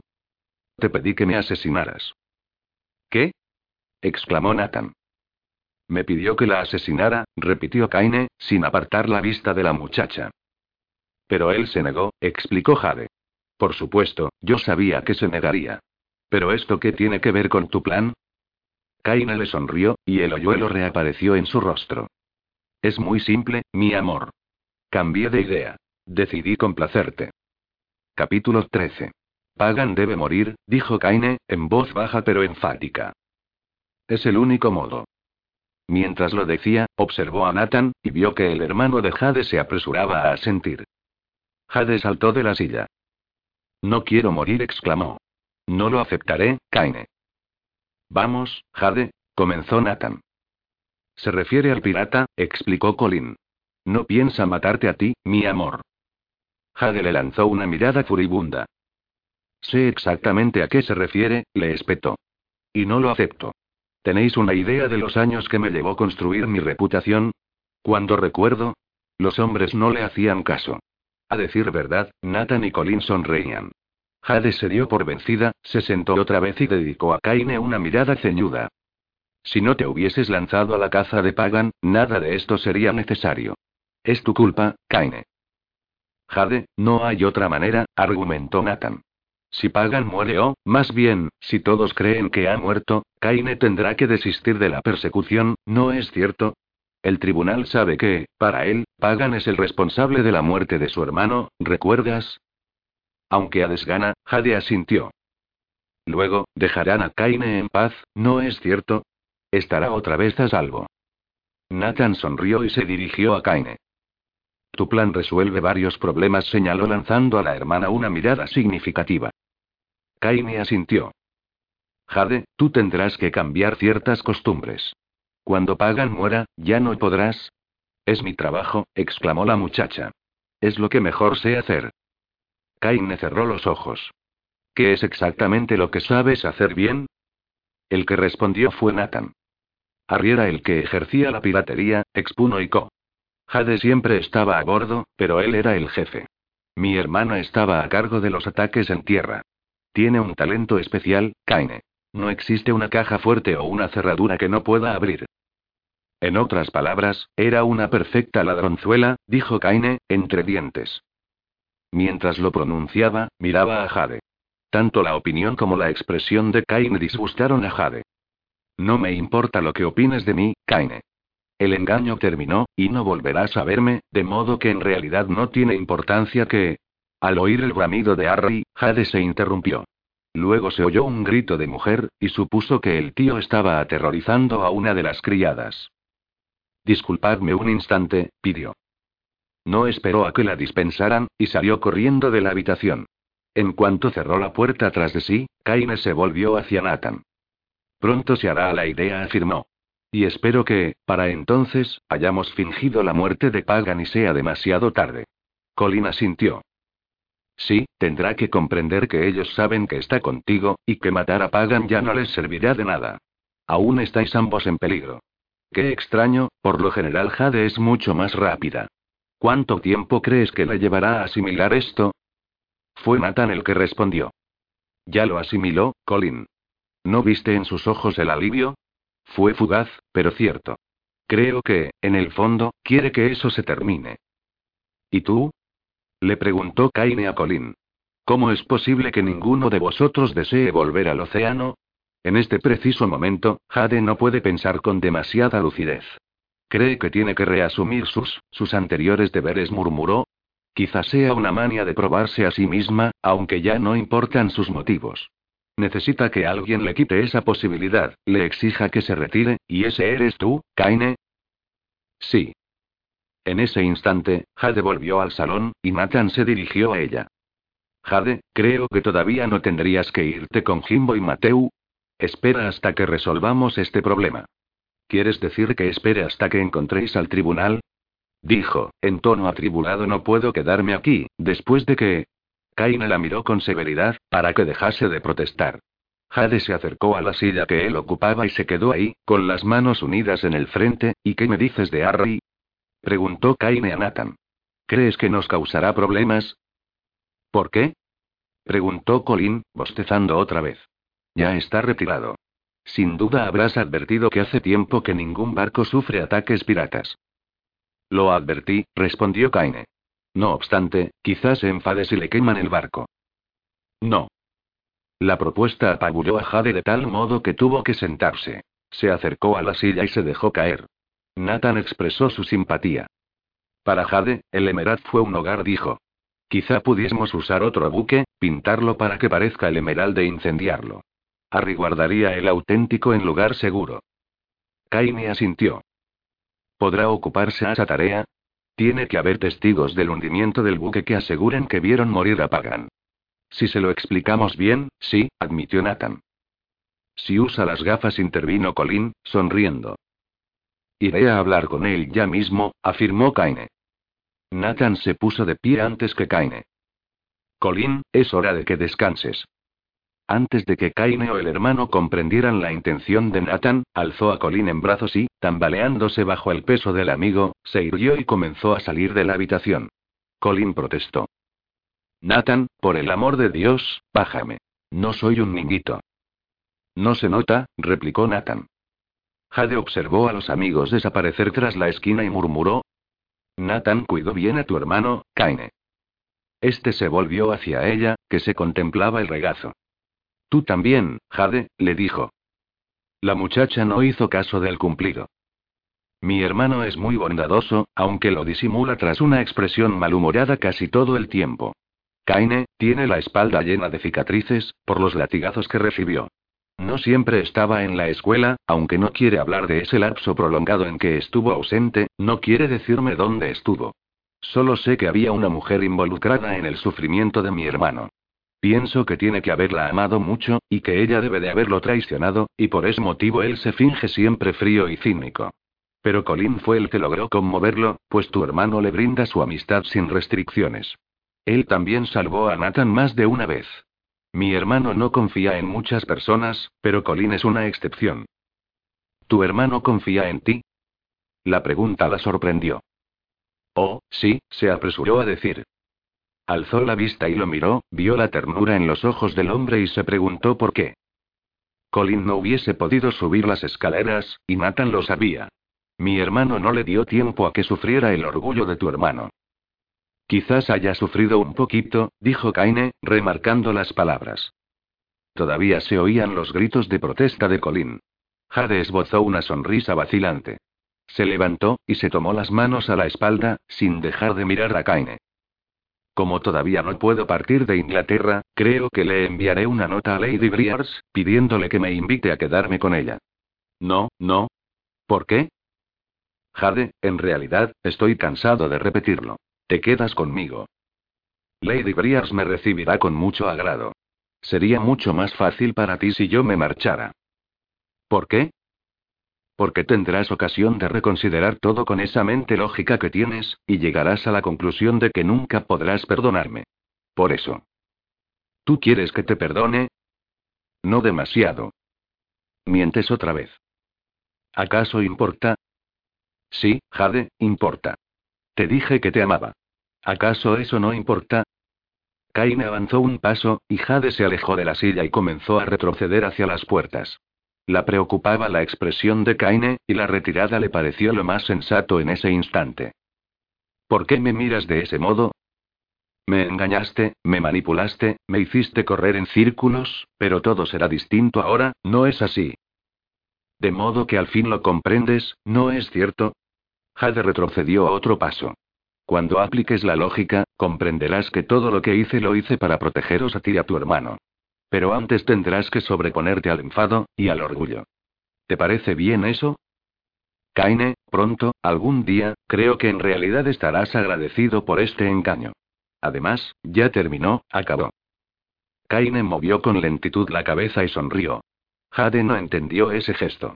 Como no se atrevía a despegar la mirada de él, no miró para atrás y, de pronto, se encontró con la espalda contra un rincón.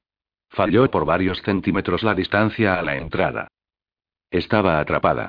La sonrisa de Kaine se amplió, revelando que tenía conciencia de lo complicado de la situación de Jade, y lo disfrutaba. Está acabado, tartamudeó la joven. No, más bien acaba de comenzar, cariño. Estampó las manos contra la pared, a ambos lados del rostro de la muchacha. Te refieres a la persecución del tribunal, ¿verdad? Kaine se inclinó sin prisa. No, me refiero a ti y a mí. ¿Acaso dejaste que te tocara porque estabas protegiéndome? Qué pregunta tan ridícula. Respóndeme. No, claro que no, murmuró Jade, con la vista fija en el pecho de Kaine. ¿Fue por la culpa que te provocaba engañarme? No exclamó Jade, comprendiendo que así revelaba el temor, y cambió de tono de inmediato. Nunca me sentí culpable por mentir. Lo hago muy bien. Me siento orgullosa de mi talento, no culpable. Kaine cerró los ojos y elevó una plegaria pidiendo paciencia. Entonces, ¿por qué me dejaste que te tocara? Tú sabes por qué. Dímelo. Porque quería que lo hiciera, susurró Jade. ¿Por qué? Jade movió la cabeza y trató de apartarle la mano, pero Kaine nos movió. No te irás de esta habitación hasta que me hayas dicho toda la verdad. Basta de mentiras, Jade. Jade fijó la vista en el mentón del hombre. Me pides demasiado. Pido solo lo que estoy dispuesto a dar, replicó Kaine. Y nos quedaremos todo el día aquí, hasta que... Oh, está bien, dijo Jade. Quería que me tocaras porque eres un hombre bondadoso, gentil y comprendí que me, que me importas mucho. Lo miró a los ojos, pues quería saber si Kaine se reiría. Si exhibía al menos un atisbo de diversión, le daría un puñetazo. Kaine no reía. Si bien tenía una expresión complácida por la admisión de Jade, y también arrogante, Jade admitió para sí que tenía derecho. Kaine, no te pareces en absoluto al hombre acerca del cual leí en el archivo. Ni el director te conoce como eres en realidad. ¿Leíste mi archivo? Jade supo que no tendría que habérselo dicho, al ver que Kaine la aferraba de los hombros y la apretaba, creándole nuevas magulladuras. Sí, leí tu archivo, afirmó. Me llevó toda la noche, pues tienes una historia bastante larga. Kaine sacudió la cabeza, más atónito que enfadado. Jade, el archivo tendría que haber estado sellado, bajo llave, tendrían que haber borrado el nombre. Oh, lo estaba, Kaine. Sí, en verdad la seguridad es bastante eficaz. Todas las puertas tenían buenos pasadores, las cerraduras de los gabinetes eran todas sólidas. Es obvio que la seguridad no era suficiente, musitó Kaine. Tú pudiste entrar, hallaste mi archivo y lo leíste. Dios mío, ni yo lo leí. ¿Por qué querías leerlo? preguntó la muchacha. Tú viviste cada suceso. En el archivo solo figuraban las tareas que te asignaron. No se decía mucho acerca de tu vida personal. Ni siquiera se mencionaba el incidente con los hermanos Kelly. Kaine, ¿por qué te alteras así? preguntó. Creyó que en ese momento era capaz de quebrarle los huesos. ¿Lo leíste todo? ¿Sabes todo lo que hice? Jade asintió. Kaine, estás lastimándome. Por favor, suéltame. El hombre volvió a apoyar las manos contra la pared, reteniendo a Jade ahí. Y aun sabiendo todo eso, fuiste a buscarme. ¿No tenías miedo? Un poco, confesó. Tu historia es muy pintoresca. Y, además, estaba preocupada, pero, después que te conocí, dudé de la precisión de... No dudes, la interrumpió Kaine. No había la menor exageración. La vivacidad del tono de Kaine hizo estremecer a Jade. Hiciste lo que tenías que hacer, murmuró. Kaine todavía no estaba del todo seguro de creerle. ¿Cuál era mi nombre operativo? Cazador. Diablos. Kaine, intenta entender mi profesión. Yo necesitaba averiguar todo lo posible sobre ti. ¿Para qué lo necesitabas? Estabas en peligro. ¿No se te ocurrió que yo podía ocuparme de las amenazas contra mí? Sí, respondió la joven. Se me ocurrió. Pero le había hecho una promesa a tu hermano, y el honor me obligaba a cumplirla. La palabra empeñada es muy importante para ti, ¿no es así, Jade? Claro que lo es. Todavía no entiendo por qué creías que tenías que leer mi archivo. Necesitaba descubrir tu punto débil. No me mires así, Kaine. Todos tenemos nuestro talón de Aquiles, hasta tú. ¿Y qué averiguaste? ¿Sabes cuál es mi punto débil? Tienes la reputación de ser el protector de los débiles, como tu padre, no es que eso constituya una debilidad, pero yo utilicé esa característica tuya en mi favor. Fingiendo estar en peligro. Jade. Estabas en peligro. Esos hechos sucedieron. Tú. Yo podría haberme ocupado de eso, se jactó. Cuando pude salir del coche de Nathan, fui a Shallow's Wharf, donde Jimbo y Mateo estaban esperándome. Entre los tres, podríamos habernos hecho cargo del problema. Quizá, dijo Kaine. Al ver que estaba en tan buena disposición, y distraído, Jade intentó pasar por debajo del brazo del hombre, pero Kaine se limitó a acercarse más para no dejarla pasar. Creíste que era más débil de lo que en realidad soy, y por eso te convertiste en mi protector, en mi ángel guardián, concluyó. Y resultó que tú también fuiste mi ángel guardián, dijo Kaine. ¿Acaso eso hiere tu orgullo? No, respondió el hombre. Ya perjudicó bastante a mi orgullo el hecho de haber sido manipulado. Tu enorme arrogancia te permitirá soportar un daño tan insignificante, murmuró Jade, con un atisbo de risa en la voz. Habrías dado tu vida por mantenerme a salvo. Te oí susurrarlo cuando creíste que estaba dormida. Maldición, Jade, ¿hubo algún momento en que no estuvieras engañándome? Jade no respondió. Jade, te di mi protección. ¿Sabes qué es lo que tú me diste a mí? Mentiras. Sí, mentiras, pero también otra cosa. El rubor de la muchacha le reveló que sabía a qué se refería. ¿Qué otra cosa me diste? Bueno, fue, eso susurró. Yo era virgen. Me diste tu amor, Jade. La mujer negó con la cabeza. El hombre asintió. No te lo di, Kaine. Sí, insistió Kaine. ¿Recuerdas lo que te dije la primera noche que hicimos el amor? Jade lo recordaba palabra por palabra. No, dijo. Eso también es mentira, Jade. Tienes una destreza especial para recordar todo lo que lees u oyes. Solo lo que leo, murmuró. Comenzó a forcejear para alejarse de Kaine. De pronto, se sentía desbordada por el pánico. Kaine se acercó más, hasta que sus muslos rozaron los de la muchacha. Déjame recordarte, mi pequeña mentirosa, que yo te dije que me pertenecerías. Ahora, y para siempre, Jade. No lo dijiste en serio, exclamó. No te obligaré a cumplir una promesa tan tonta. Cerró los ojos, eludiendo el recuerdo del amor compartido. Ya es tiempo de, Kaine, basta, dijo precipitadamente, al sentir que el hombre se inclinaba hacia ella y le besaba la frente. Te engañé, te mentí. Además, tú no sabías que yo era Pagan. Tenemos que olvidar todo lo que dijiste esa noche. No quiero olvidarlo. Kaine, es imposible que me quede contigo. Ni siquiera te agrado. No olvides que soy una ladrona. No, mi amor. Lo eras. Pero eso se terminó. Se producirán ciertos cambios, Jade.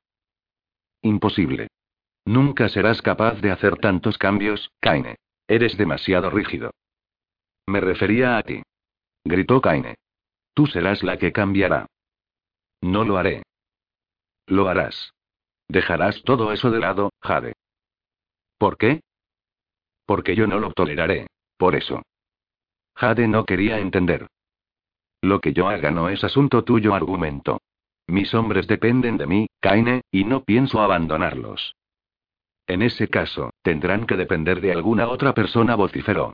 Tus días de ladrona acabaron. A Jade le zumbaron los oídos, pero de pronto se sintió demasiado irritada y asustada para preocuparse. Cuando me marche, no me verás nunca más. No te preocupes. No regresaré para robarte. Decidió dar por terminada la conversación, se apartó de Kaine y vio a Nathan y a Black que la observaban. Supuso que habían oído gran parte de la conversación y entonces comprendió que había gritado casi tanto como Kaine.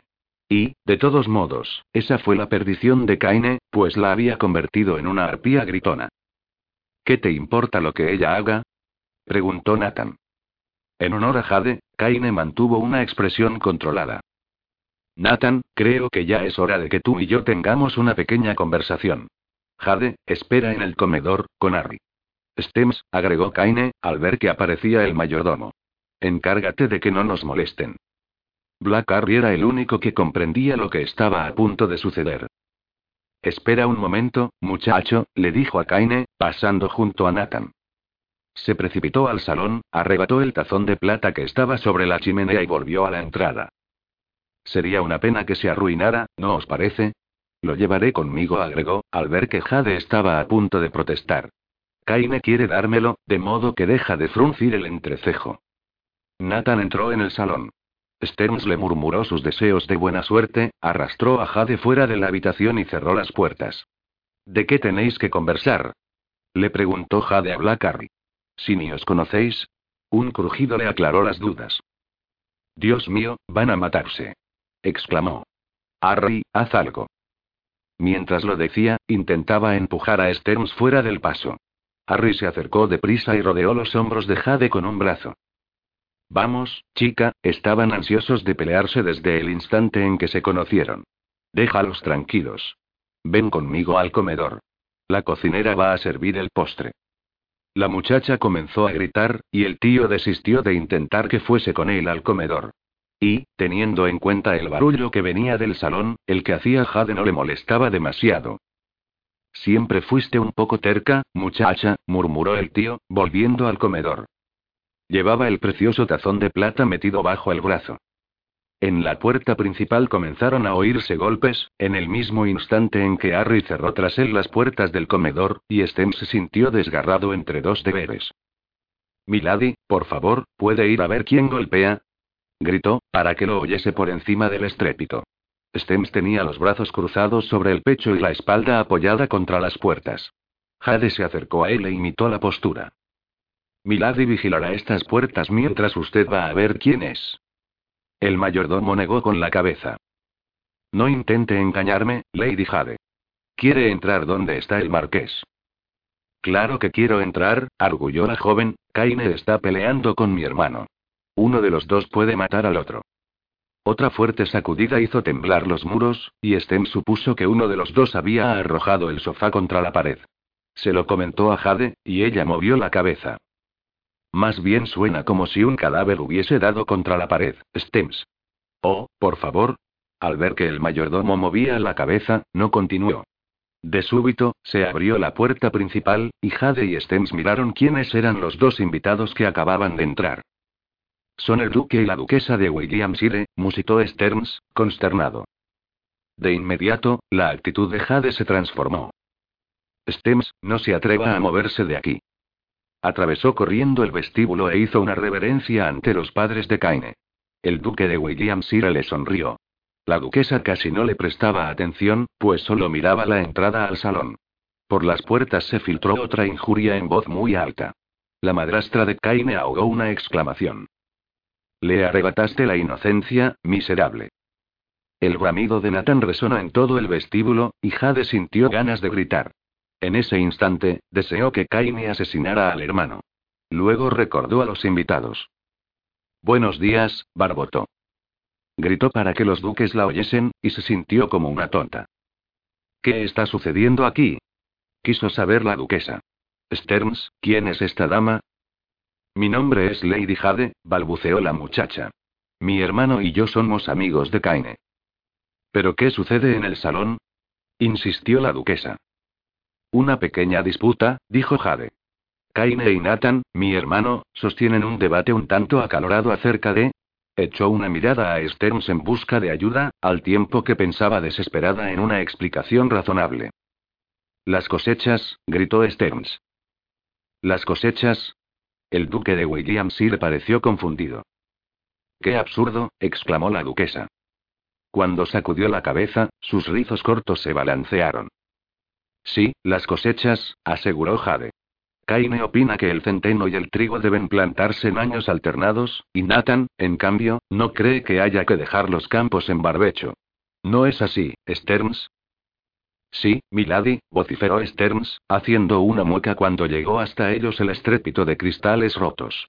Mi señor es muy terminante en esta cuestión. Sí, confirmó Jade. Muy terminante. El duque y la duquesa los miraban, atónitos. Debían de suponer que Jade estaba loca, y la muchacha, derrotada, dejó caer los hombros. Subamos al piso alto, por favor. ¿Cómo dice? preguntó la duquesa. Por favor, vayamos arriba, repitió Jade. ¿Quiere subir? preguntó la duquesa. Sí, respondió la joven. Hay alguien esperándolos. Creo que está en el segundo dormitorio, a la derecha, aunque no estoy muy segura. Como el barullo subía de punto, tuvo que gritar las últimas palabras. El duque salió de su estupor, y aferró las manos de Jade. Que Dios te bendiga, querida mía. Me alegra volver a verte. Cumpliste tu palabra. Nunca lo dudé. Al comprender que estaba divagando, hizo esfuerzos para calmarse. Vamos, Jade quiere que subamos, ahora. Henry, ¿tú conoces a esta mujer? Oh, te descubrí. Jade movió la cabeza. Ya le dije a Kaine que había ido a verle. El duque hizo un gesto afirmativo y se volvió hacia la esposa. Esta mañana, temprano, conocí a esta joven encantadora. ¿Dónde? Preguntó, sin permitir que el esposo la arrastrara hacia la escalera, quiero oír tu explicación ya mismo. Vino a verme a mi estudio, dijo. Tú aún dormías. Vamos, ya, mi cielo. Lo entenderás cuando hayas. Henry, es pelirroja. Sí, querida, admitió, impulsándola hacia la escalera. El duque rompió a reír. ¿Y tiene ojos verdes? gritó, para que el marido la oyese. De inmediato vi que tenía ojos verdes. ¡Qué perspicaz eres! Jade observó a los padres de Kaini hasta que llegaron al pasillo del piso alto. Las cartas están echadas, ¿no es eso cierto, Stems? Creo que es una manera muy exacta de decirlo, milady, afirmó Stems. ¿Se dio cuenta de que al fin acabó el barullo? Sí, repuso la muchacha. Se mataron entre sí. Stearns negó con la cabeza. Mi patrón no sería capaz de matar a su hermano, dijo creo que iré a buscar el botellón de coñac para los dos caballeros. Estoy seguro de que deben de estar bastante sedientos. Sedientos, no, Stems, gimió Jade. Muertos. Están los dos muertos. Vamos, Milady. Uno siempre tiene que buscar el lado bueno de las cosas. Ese es el lado bueno, musitó la joven. Oh, vaya de buscar el coñac. Yo cuidaré las puertas. Confío en que mantendrá su palabra, afirmó el mayordomo. Jade no entró. Estaba furiosa con Kaine y con el hermano y se sentía tan humillada porque el duque y la duquesa hubiesen entrado en mitad de la refriega que tenía ganas de llorar. Y, a fin de cuentas, ¿qué le importaba lo que opinaran de ella los padres de Kaine? Se marcharía, y eso era todo. Tendría que ir arriba a empacar el bolso, en ese mismo instante, pero no quería toparse otra vez con los duques. Cuando Stems regresó con el botellón de cristal y dos copas, Jade le abrió las puertas. Al ver la destrucción, tanto la muchacha como el mayordomo se quedaron inmóviles. El hermoso cuarto estaba en ruinas. Por lo que Jade veía, no debía de quedar un solo mueble intacto. Stems encontró a los dos hombres antes que Jade. También su sorpresa inicial se disipó más rápidamente. El mayordomo irguió los hombros y se encaminó a la pared opuesta, donde Kaine y Nathan estaban sentados en el suelo, lado a lado, con las espaldas apoyadas contra la pared. Jade siguió al mayordomo y, al ver a los dos guerreros, se apresuró a cubrirse la boca. Ninguno parecía vencedor. Kaine tenía un corte desgarrado en la frente, encima de la ceja izquierda, y le chorreaba sangre por ese costado de la cara, pero no parecía preocupado por la herida. A decir verdad, sonreía como un imbécil. Nathan también tenía un aspecto atroz. Tenía un corte profundo en la comisura de la boca. Sostenía el pañuelo contra la herida y él también sonreía. La zona que rodeaba al ojo izquierdo ya comenzaba a hincharse. Jade sintió tal alivio al ver que ni Kaine ni Nathan estaban a las puertas de la muerte que comenzó a temblar. Luego, en el lapso de un relámpago, la oleada de alivio se convirtió en furia total y absoluta. Caballeros, ¿han resuelto la disputa? Preguntó Stearns. Así es, afirmó Kaine, girando hacia Nathan y asestándole un puñetazo en la mandíbula. No es así, Nathan. Nathan le devolvió el golpe y luego respondió. Sí, la resolvimos. El tono alegre del joven erizaba los nervios. Chicos, tendría que enviaros a vuestras habitaciones respectivas, les espetó Jade, en voz temblorosa. Los dos la miraron y luego se miraron entre sí. Sin duda, el insulto de Jade les pareció muy divertido, pues los dos estallaron en carcajadas. Tu hermano sí que golpea como un chico, dijo Kaine, marcando las palabras. Para nada, replicó Nathan. Dame el cognac, Stearns. El mayordomo se apoyó sobre una rodilla y entregó un vaso a cada hombre. Luego les escanció dos buenas dosis. Stearns, ¿acaso se propone embriagarlos? preguntó Jade. Sería un notable progreso, Milady, replicó Stearns, con sequedad. El mayordomo se incorporó, hizo una reverencia e inspeccionó las ruinas. Creo que yo tenía razón, Lady Jade. Fue el sofá lo que golpeó contra la pared. Jade contempló en silencio los restos de lo que fuera un carrito para servir el té. Stearns, deja la botella, ordenó Kaine. Como guste, milord. Antes de irme, ¿quiere que lo ayude a ponerse de pie? ¿Siempre es tan correcto? preguntó Nathan. Kaine rió. ¿Correcto? Stearns nunca lo es. Si llego un minuto tarde a la cena, se come mi porción. La puntualidad es una cualidad que todavía tengo que enseñarle, milord, dijo Stearns. Será mejor que lo ayude a levantarse, dijo Nathan. Está débil, como un chico. Los dos hombres rieron otra vez. Mejor, ayúdelo a él, Stearns, dijo Kaine. Recibió más golpes que yo. Nunca te das por vencido, ¿verdad, Kaine? Dijo Nathan. Sabes bien que yo gané la pelea. Para nada, arguyó Kaine, usando la expresión preferida de Nathan. Apenas me arañaste. Jade se hartó. Se giró, decidida a alejarse lo más posible de ese par de imbéciles, pero Kaine la sujetó por el ruedo del vestido. Siéntate, Jade. ¿Dónde? gritó. Si destruisteis todas las sillas que había en la habitación. Jade, nosotros dos vamos a sostener una pequeña conversación. Nathan y yo hemos llegado a un acuerdo. Kaine se volvió hacia Nathan. Tu hermana se pondrá difícil. Nathan hizo un gesto afirmativo. Siempre lo es. Kaine apoyó la copa en el suelo y se levantó sin prisa. Nathan, dijo, sin quitar la vista de la mujer que lo miraba, ceñuda. ¿Crees que estás en condiciones de arrastrarte fuera de aquí y concedernos unos minutos de intimidad? Arrastrarme, jamás. Refunfuñó Nathan, poniéndose en pie con dificultad. No quiero quedarme sola contigo, protestó Jade. Lo lamento, repuso Kaine. Tus padres están arriba, dijo, cuando el hombre intentó tomarla entre sus brazos. La joven esperó que la información causara una reacción adecuada, pero tuvo la desdicha de comprobar que Kainen se inmutaba. Oyeron todo el barullo, dijo luego. Stems les dijo que estabais discutiendo el tema de las cosechas. ¿El tema de las cosechas? Le preguntó Kaine a Stems. El mayordomo asintió y se dio la vuelta, para salir del salón junto con Nathan. Para ser más precisos, la rotación de las cosechas, milord. Dadas las circunstancias, fue lo mejor que se me ocurrió. No le creyeron, murmuró Jade, como quien confiesa un pecado grave. Me imagino, respondió Kaine, con sequedad. Advirtió que, de pronto, Jade estaba al borde de las lágrimas. Jade, ¿eso te angustió? No, no fue eso, exclamó la muchacha. Estaba tan furiosa con él que no se le ocurrió un insulto suficiente. Me iré arriba, a mi habitación, murmuró, Necesito unos minutos de intimidad. Pero no mencionó que pensaba empacar sus cosas, pues estaba segura de que Kaine o Nathan intentarían disuadirla. Sencillamente no se sentía capaz de enfrentar otra discusión. Sin una mínima señal de despedida, Jade se volvió y salió corriendo de la habitación. Señor, cuánto deseaba llorar. Claro que no podía hacerlo hasta no haber tenido una larga conversación con el tío. Era necesario que Harry comprendiese, pues no quería que el tío se afligiera por ella. Encontró a Harry en el comedor, examinando con minuciosidad la colección de plata.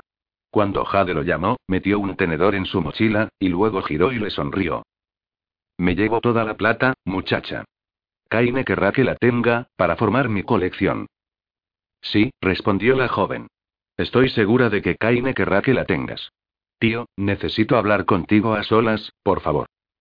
De inmediato, los hombres salieron en fila hacia el vestíbulo. Jade se sentó cerca del tío, le tomó la mano y le dijo en voz queda lo que pensaba hacer. También le contó lo sucedido las últimas dos semanas, aunque omitió las pesadillas y su intimidad con Kaine, pues las dos cosas habrían inquietado a Harry. Por otra parte, tampoco podía hacer nada al respecto, en los dos casos. No, no podía librarla de las pesadillas, ni hacer que dejara de querer a Kaine. Durante el relato, el tío refunfuñó varias veces, pero al fin asintió. No tenía la menor duda de que Jade sería capaz de cuidar de sí misma. A fin de cuentas, era su protegida y estaba entre los mejores. Te esperaré en la cabaña, le prometió. Le dio un beso en la mejilla y agregó. Cuídate la espalda, chica. A los gusanos les gusta sorprender a las personas. Acuérdate de McKinley. Jade asintió. Harry se refería al pirata que había marcado la espalda de Jade con el látigo, y al tío le gustaba recordárselo, a modo de lección. Lo recordaré, prometió la muchacha. Jade dejó al tío haciendo el inventario de las posesiones de Kaine y fue arriba, a empacar. De camino hacia su cuarto, pasó ante el de Colin. La puerta estaba cerrada, pero se oía la risa resonante del duque, mezclada con los poco elegantes sollozos de su esposa. Era evidente que la mamá de Colin estaba desbordada por la emoción y debía de estar llorando por el reencuentro con el hijo. Ya no tenía que preocuparse por la seguridad de Colin. Terminé mi tarea, se dijo. Está concluida. Jimbo y Mateo la esperaban en el pasillo. Jimbo le dio el regalo de despedida que Jade le había pedido a Harry que enviara de buscar. Nos iremos contigo, ¿verdad? preguntó Mateo, en un susurro quedo. Jade asintió. Nos encontraremos fuera, atrás. Prepararé los caballos de Kaine para cabalgar, murmuró Jimbo. Te pueden colgar por robar un caballo, comentó Mateu. Pero, como sonreía, fue evidente que, de todos modos, le parecía bien. Kaine no se lo dirá a nadie, argumentó Jimbo. Tomó el bolso de Jade y siguió al amigo. Es una pena. Así, ¿cómo se pueden mantener las apariencias? La frase se perdió cuando dobló en la esquina. Jade fue al dormitorio de Kaine y colocó una rosa blanca de tallo largo sobre la colcha. Yo soy Pagan, murmuró. Ya estaba. Giró para marcharse y vio la bata negra de Kaine sobre el respaldo de una silla, cerca de la ventana. Obedeciendo a un impulso, plegó la prenda y se la metió bajo el brazo. La bata tenía el aroma de él, débil pero inconfundible, y Jade quiso conservar algo que la sostuviese en las noches por venir, cuando tuviese esas siniestras pesadillas, para consolarse. Era hora de partir. Kaine y Nathan supusieron que Jade estaba descansando en su cuarto. Kaine quiso ir a buscarla, pero Nathan lo convenció de que la hermana necesitaba estar un tiempo a solas para calmarse. Tal vez aún no lo hayas advertido, Kaine, pero Jade no acepta las órdenes con facilidad, le explicó Nathan. Kaine no le respondió, pues por cierto que sí lo había advertido. La conversación viró hacia los problemas que tenían por delante. Sacaron a Harry del inventario para que aportara sus sugerencias. El tío de Jade tenía mente rápida. Kaine lo observó con atención y llegó a la curiosa conclusión de que Harry era civilizado. Por supuesto, se guardó la conclusión para sí mismo, pues supuso que a Harry le molestaría mucho que lo obligasen a enfrentar la verdad. El tío Harry protestó por tener que quemar un barco. Es un desperdicio de buena leña, murmuró. Aunque podría ser peor. Tendría que haber quemado mi encantador emerald, agregó. Sí, podría ser peor. Preferiría clavarme una estaca en el corazón que dañar a mi adorado barco. Para Jade y para mí, el Emerald fue un hogar todos estos años. Antes de que Kaine pudiese hacer algún comentario sobre las afirmaciones de Harry, el tío lo sorprendió agregando que estaba de acuerdo en que su niña quedara al margen del tipo de tarea que había hecho hasta el momento. Hasta que los planes quedaron organizados a satisfacción de todos pasaron más de dos horas. Harry volvió al comedor. El tío Harry está dispuesto a despojarte de todo lo que hay en tu casa, dijo Nathan, marcando las palabras. Te dejará sin nada, agregó, riendo entre dientes. A Harry le agrada mantener las apariencias. Puede llevarse lo que quiera, repuso Kaine.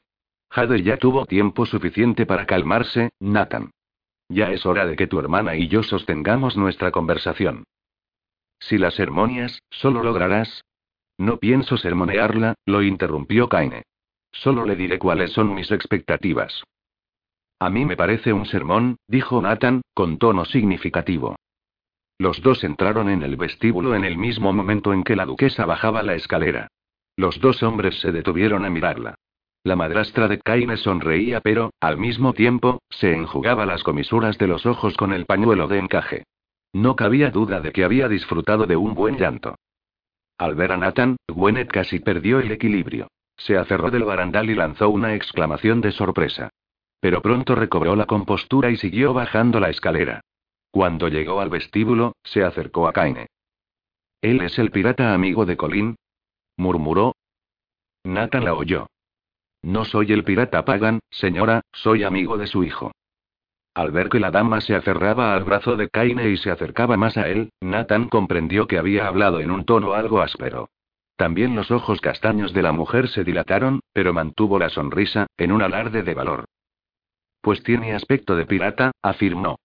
Esperando respuesta, la dama se acomodó los pliegues del vestido rosado.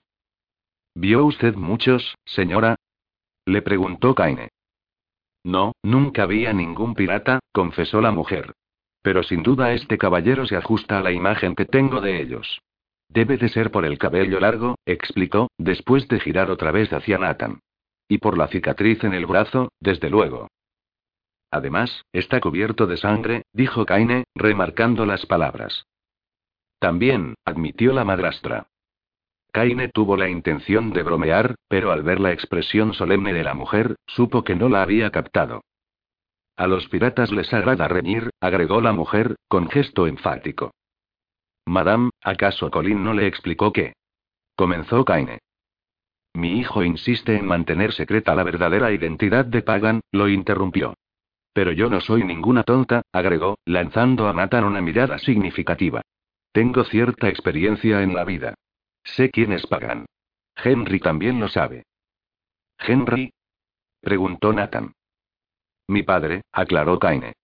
Querido, Henry nunca se equivoca. Esa afirmación fue dirigida a Nathan, que respondió con un gesto de asentimiento. En ese caso, yo debo de ser Pagan, anunció, sonriente. Si Henry nunca se equivoca. La rápida aquiescencia del joven la hizo sonreír.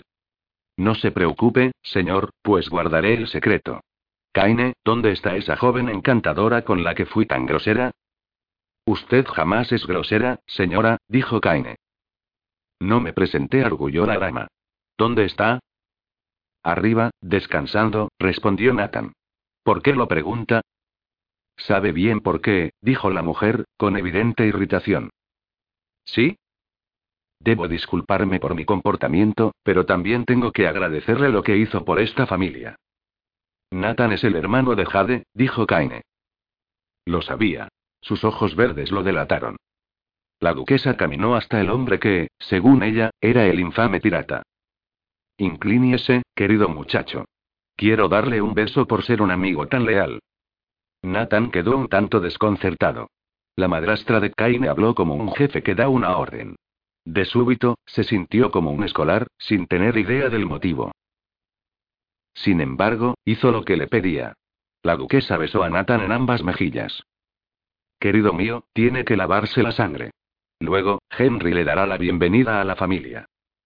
¿Mi padre también lo besará? Dijo Kaine, disfrutando de la incomodidad de Nathan. Claro que no, respondió la madrastra. ¿Por qué quiere darme la bienvenida a la familia? preguntó Nathan. La duquesa sonrió, pero no dio explicaciones. Se volvió hacia Kaine. Tendría que haber sabido que lo de Lady Aiseli no resultaría. ¿Quién es Lady Aiseli? preguntó Nathan, tratando de captar el giro de la conversación. Una mujercita hueca, respondió Kaine. La duquesa no hizo caso de la ofensa. Henry lo comprendió bien. Fue por los ojos verdes, ¿sabe? Y también por el cabello rojo, claro. Se tocó los rizos rubios y miró a Nathan sobre el hombro. Henry nunca se equivoca. Para su propia sorpresa, Nathan volvió a sentir. No tenía idea de que parloteaba la mujer, pero la lealtad hacia el esposo le pareció admirable. Henry es infalible, dijo Kaine, reflejando el pensamiento de Nathan. Mi niñito está muy débil, señaló la duquesa.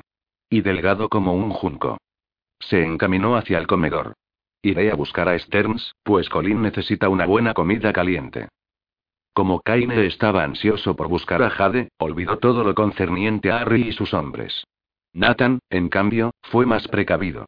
Pensó en advertirle a Kaine, o en mencionárselo a la madre, pero resolvió esperar a ver qué pasaría. Además, Kaine ya estaba en la mitad de las escaleras, y la duquesa había doblado la esquina. Nathan comenzó a contar. Solo había llegado a cinco cuando se escuchó un grito agudo que rasgó el aire. El grito detuvo a Kaine, que se volvió y vio a Nathan apoyado en el marco de la puerta, con una amplia sonrisa en el rostro. ¿Qué diablos? Comenzó a decir Kaine. Harry, dijo Nathan. Demonios, exclamó Kaine, bajando otra vez la escalera. Harry. La duquesa gritaba como una salvaje. Maldición, Nathan. Vociferó Kaine. Podrías habérmelo recordado. Sí, le dijo Nathan. Podría haberlo hecho. En el instante en que Kaine llegaba al último escalón, el padre apareció en lo alto de la escalera. Por Dios. ¿Qué está pasando? gritó. ¿Quién hace tanto barullo? Nathan se apresuró a contestar. Su esposa, señor. Kaine dirigió a Nathan una mirada ceñuda, y se volvió hacia el padre. Estaba indeciso entre ir a auxiliar a la madrastra o evitar que el padre cometiese un crimen. La expresión helada de los ojos del padre lo convenció de que tenía que ocuparse primero de él. Por otra parte, si bien Ari era capaz de enloquecer de susto a la duquesa, Kaine sabía que en realidad no le haría el menor daño. Kaine aferró el brazo del padre. Padre, en verdad, no pasa nada. Henry no pareció convencido. Sucede que su esposa acaba de conocer a Black Harry, intervino Nathan. El padre de Kaine se libró de la mano del hijo en el mismo momento en que las puertas del comedor se abrían de golpe. Todos se dieron la vuelta y vieron a una fila de sujetos de aspecto desagradable que salían. Black Harry era el último y arrastraba consigo a la duquesa. Nathan rompió a reír, y Kaine, en cambio, movió la cabeza. Pero la atención del duque estaba centrada en el gigante del diente de oro, que caminaba con torpeza hacia la puerta. Bajo el brazo llevaba un gran tazón de plata.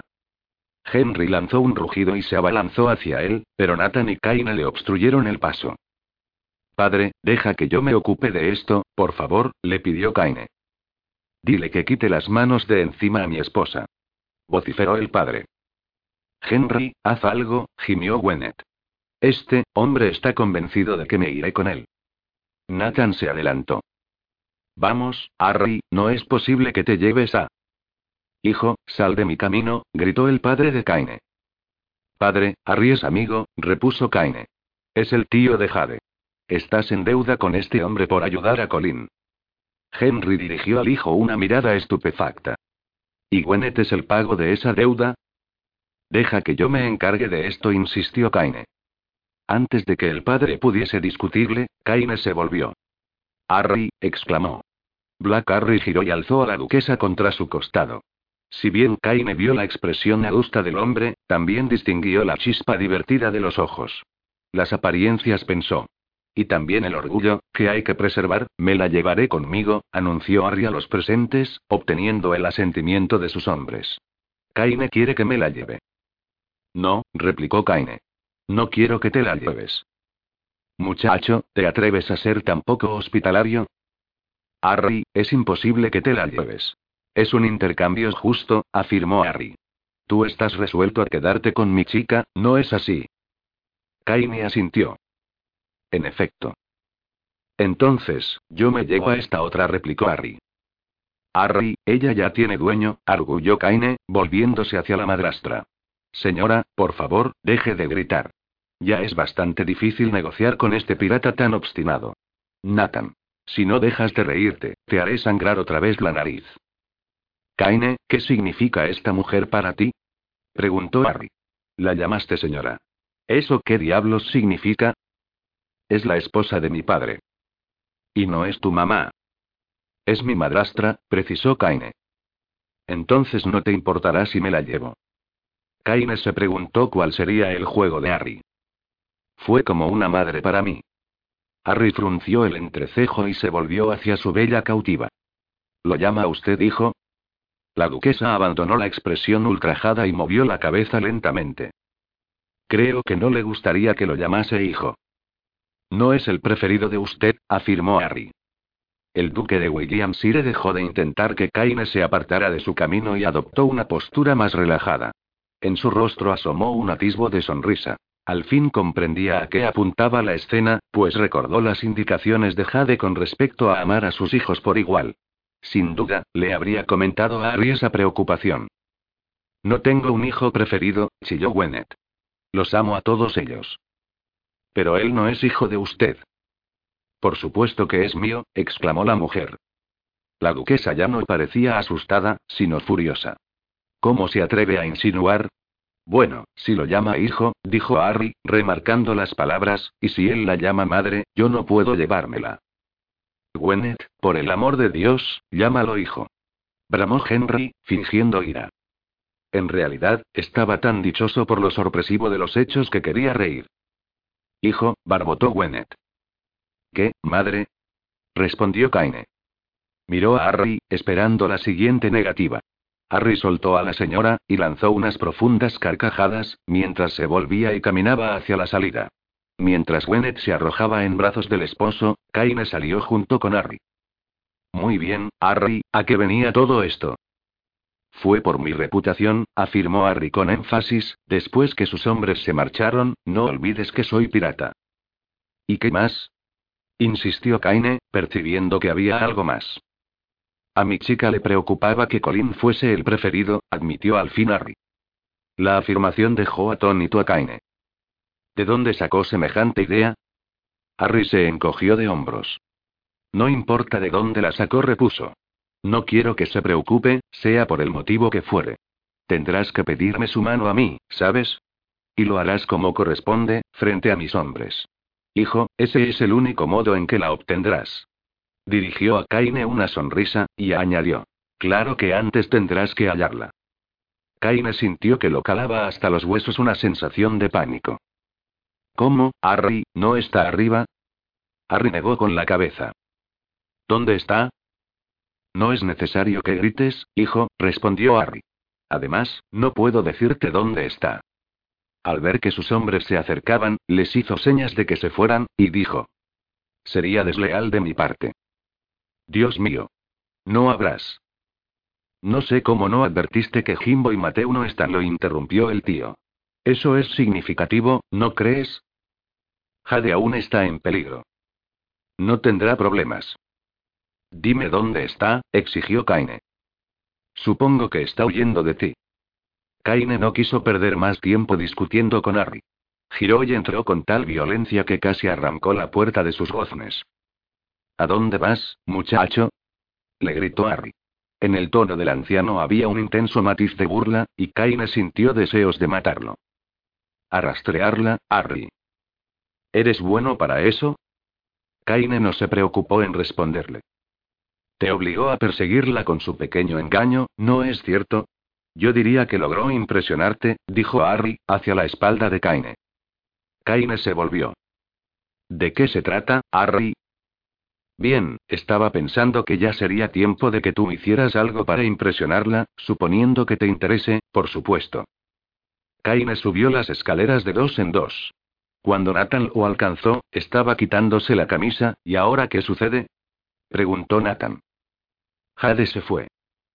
Maldición, musitó el joven, ¿vas a buscarla? Sí. Voy contigo. No. Mi ayuda te vendría bien. No, dijo Kaine, con firmeza. Yo la hallaré. Aunque a desgana, Nathan asintió. ¿Eres bueno para rastrear? Kaine asintió. Lo soy. Te dejó un mensaje. Ya lo vi. Nathan caminó hasta el costado de la cama de Kaine y alzó la rosa blanca de tallo largo que estaba sobre la almohada. Inhaló la dulce fragancia, y se acercó a la ventana para mirar afuera. ¿Está enamorada de ti? preguntó Nathan. Sí, respondió Kaine, dulcificando el tono. Pero todavía lo ignora. Nathan arrojó la rosa otra vez sobre la cama. Yo diría que, al dejarte la rosa, Jade estaba despidiéndose de ti. No. Quizá quiera recordarte quién es, Kaine. En parte, dijo Kaine. Terminó de cambiarse, se calzó las botas y se encaminó hacia la puerta. ¿Y lo demás? Preguntó Nathan, siguiéndolo. Harry tiene razón, murmuró Kaine. ¿Qué? Jade trata de impresionarme. Nathan rió. Eso también concordó. Mientras bajaba la escalera, Kaine llamó a gritos a Stems, y el criado apareció en la entrada del salón. Leon encontrará a Richards, dijo Kaine. Cuando lleguen, que esperen hasta que yo regrese, sea lo que fuere lo que haga que me retrase. ¿Y si tu amigo no puede encontrar a Richards? preguntó Nathan. Lo encontrará, respondió Kaine. Es probable que yo regrese antes de mañana a la mañana. Cuida todo mientras esté ausente, Stems. Ya sabes lo que tienes que hacer. Milord, ¿se refiere a los guardias? Kaine asintió y se dirigió hacia la puerta, pero Stems lo detuvo. Milord, ¿a dónde va? De caza. Salió, cerrando de un portazo.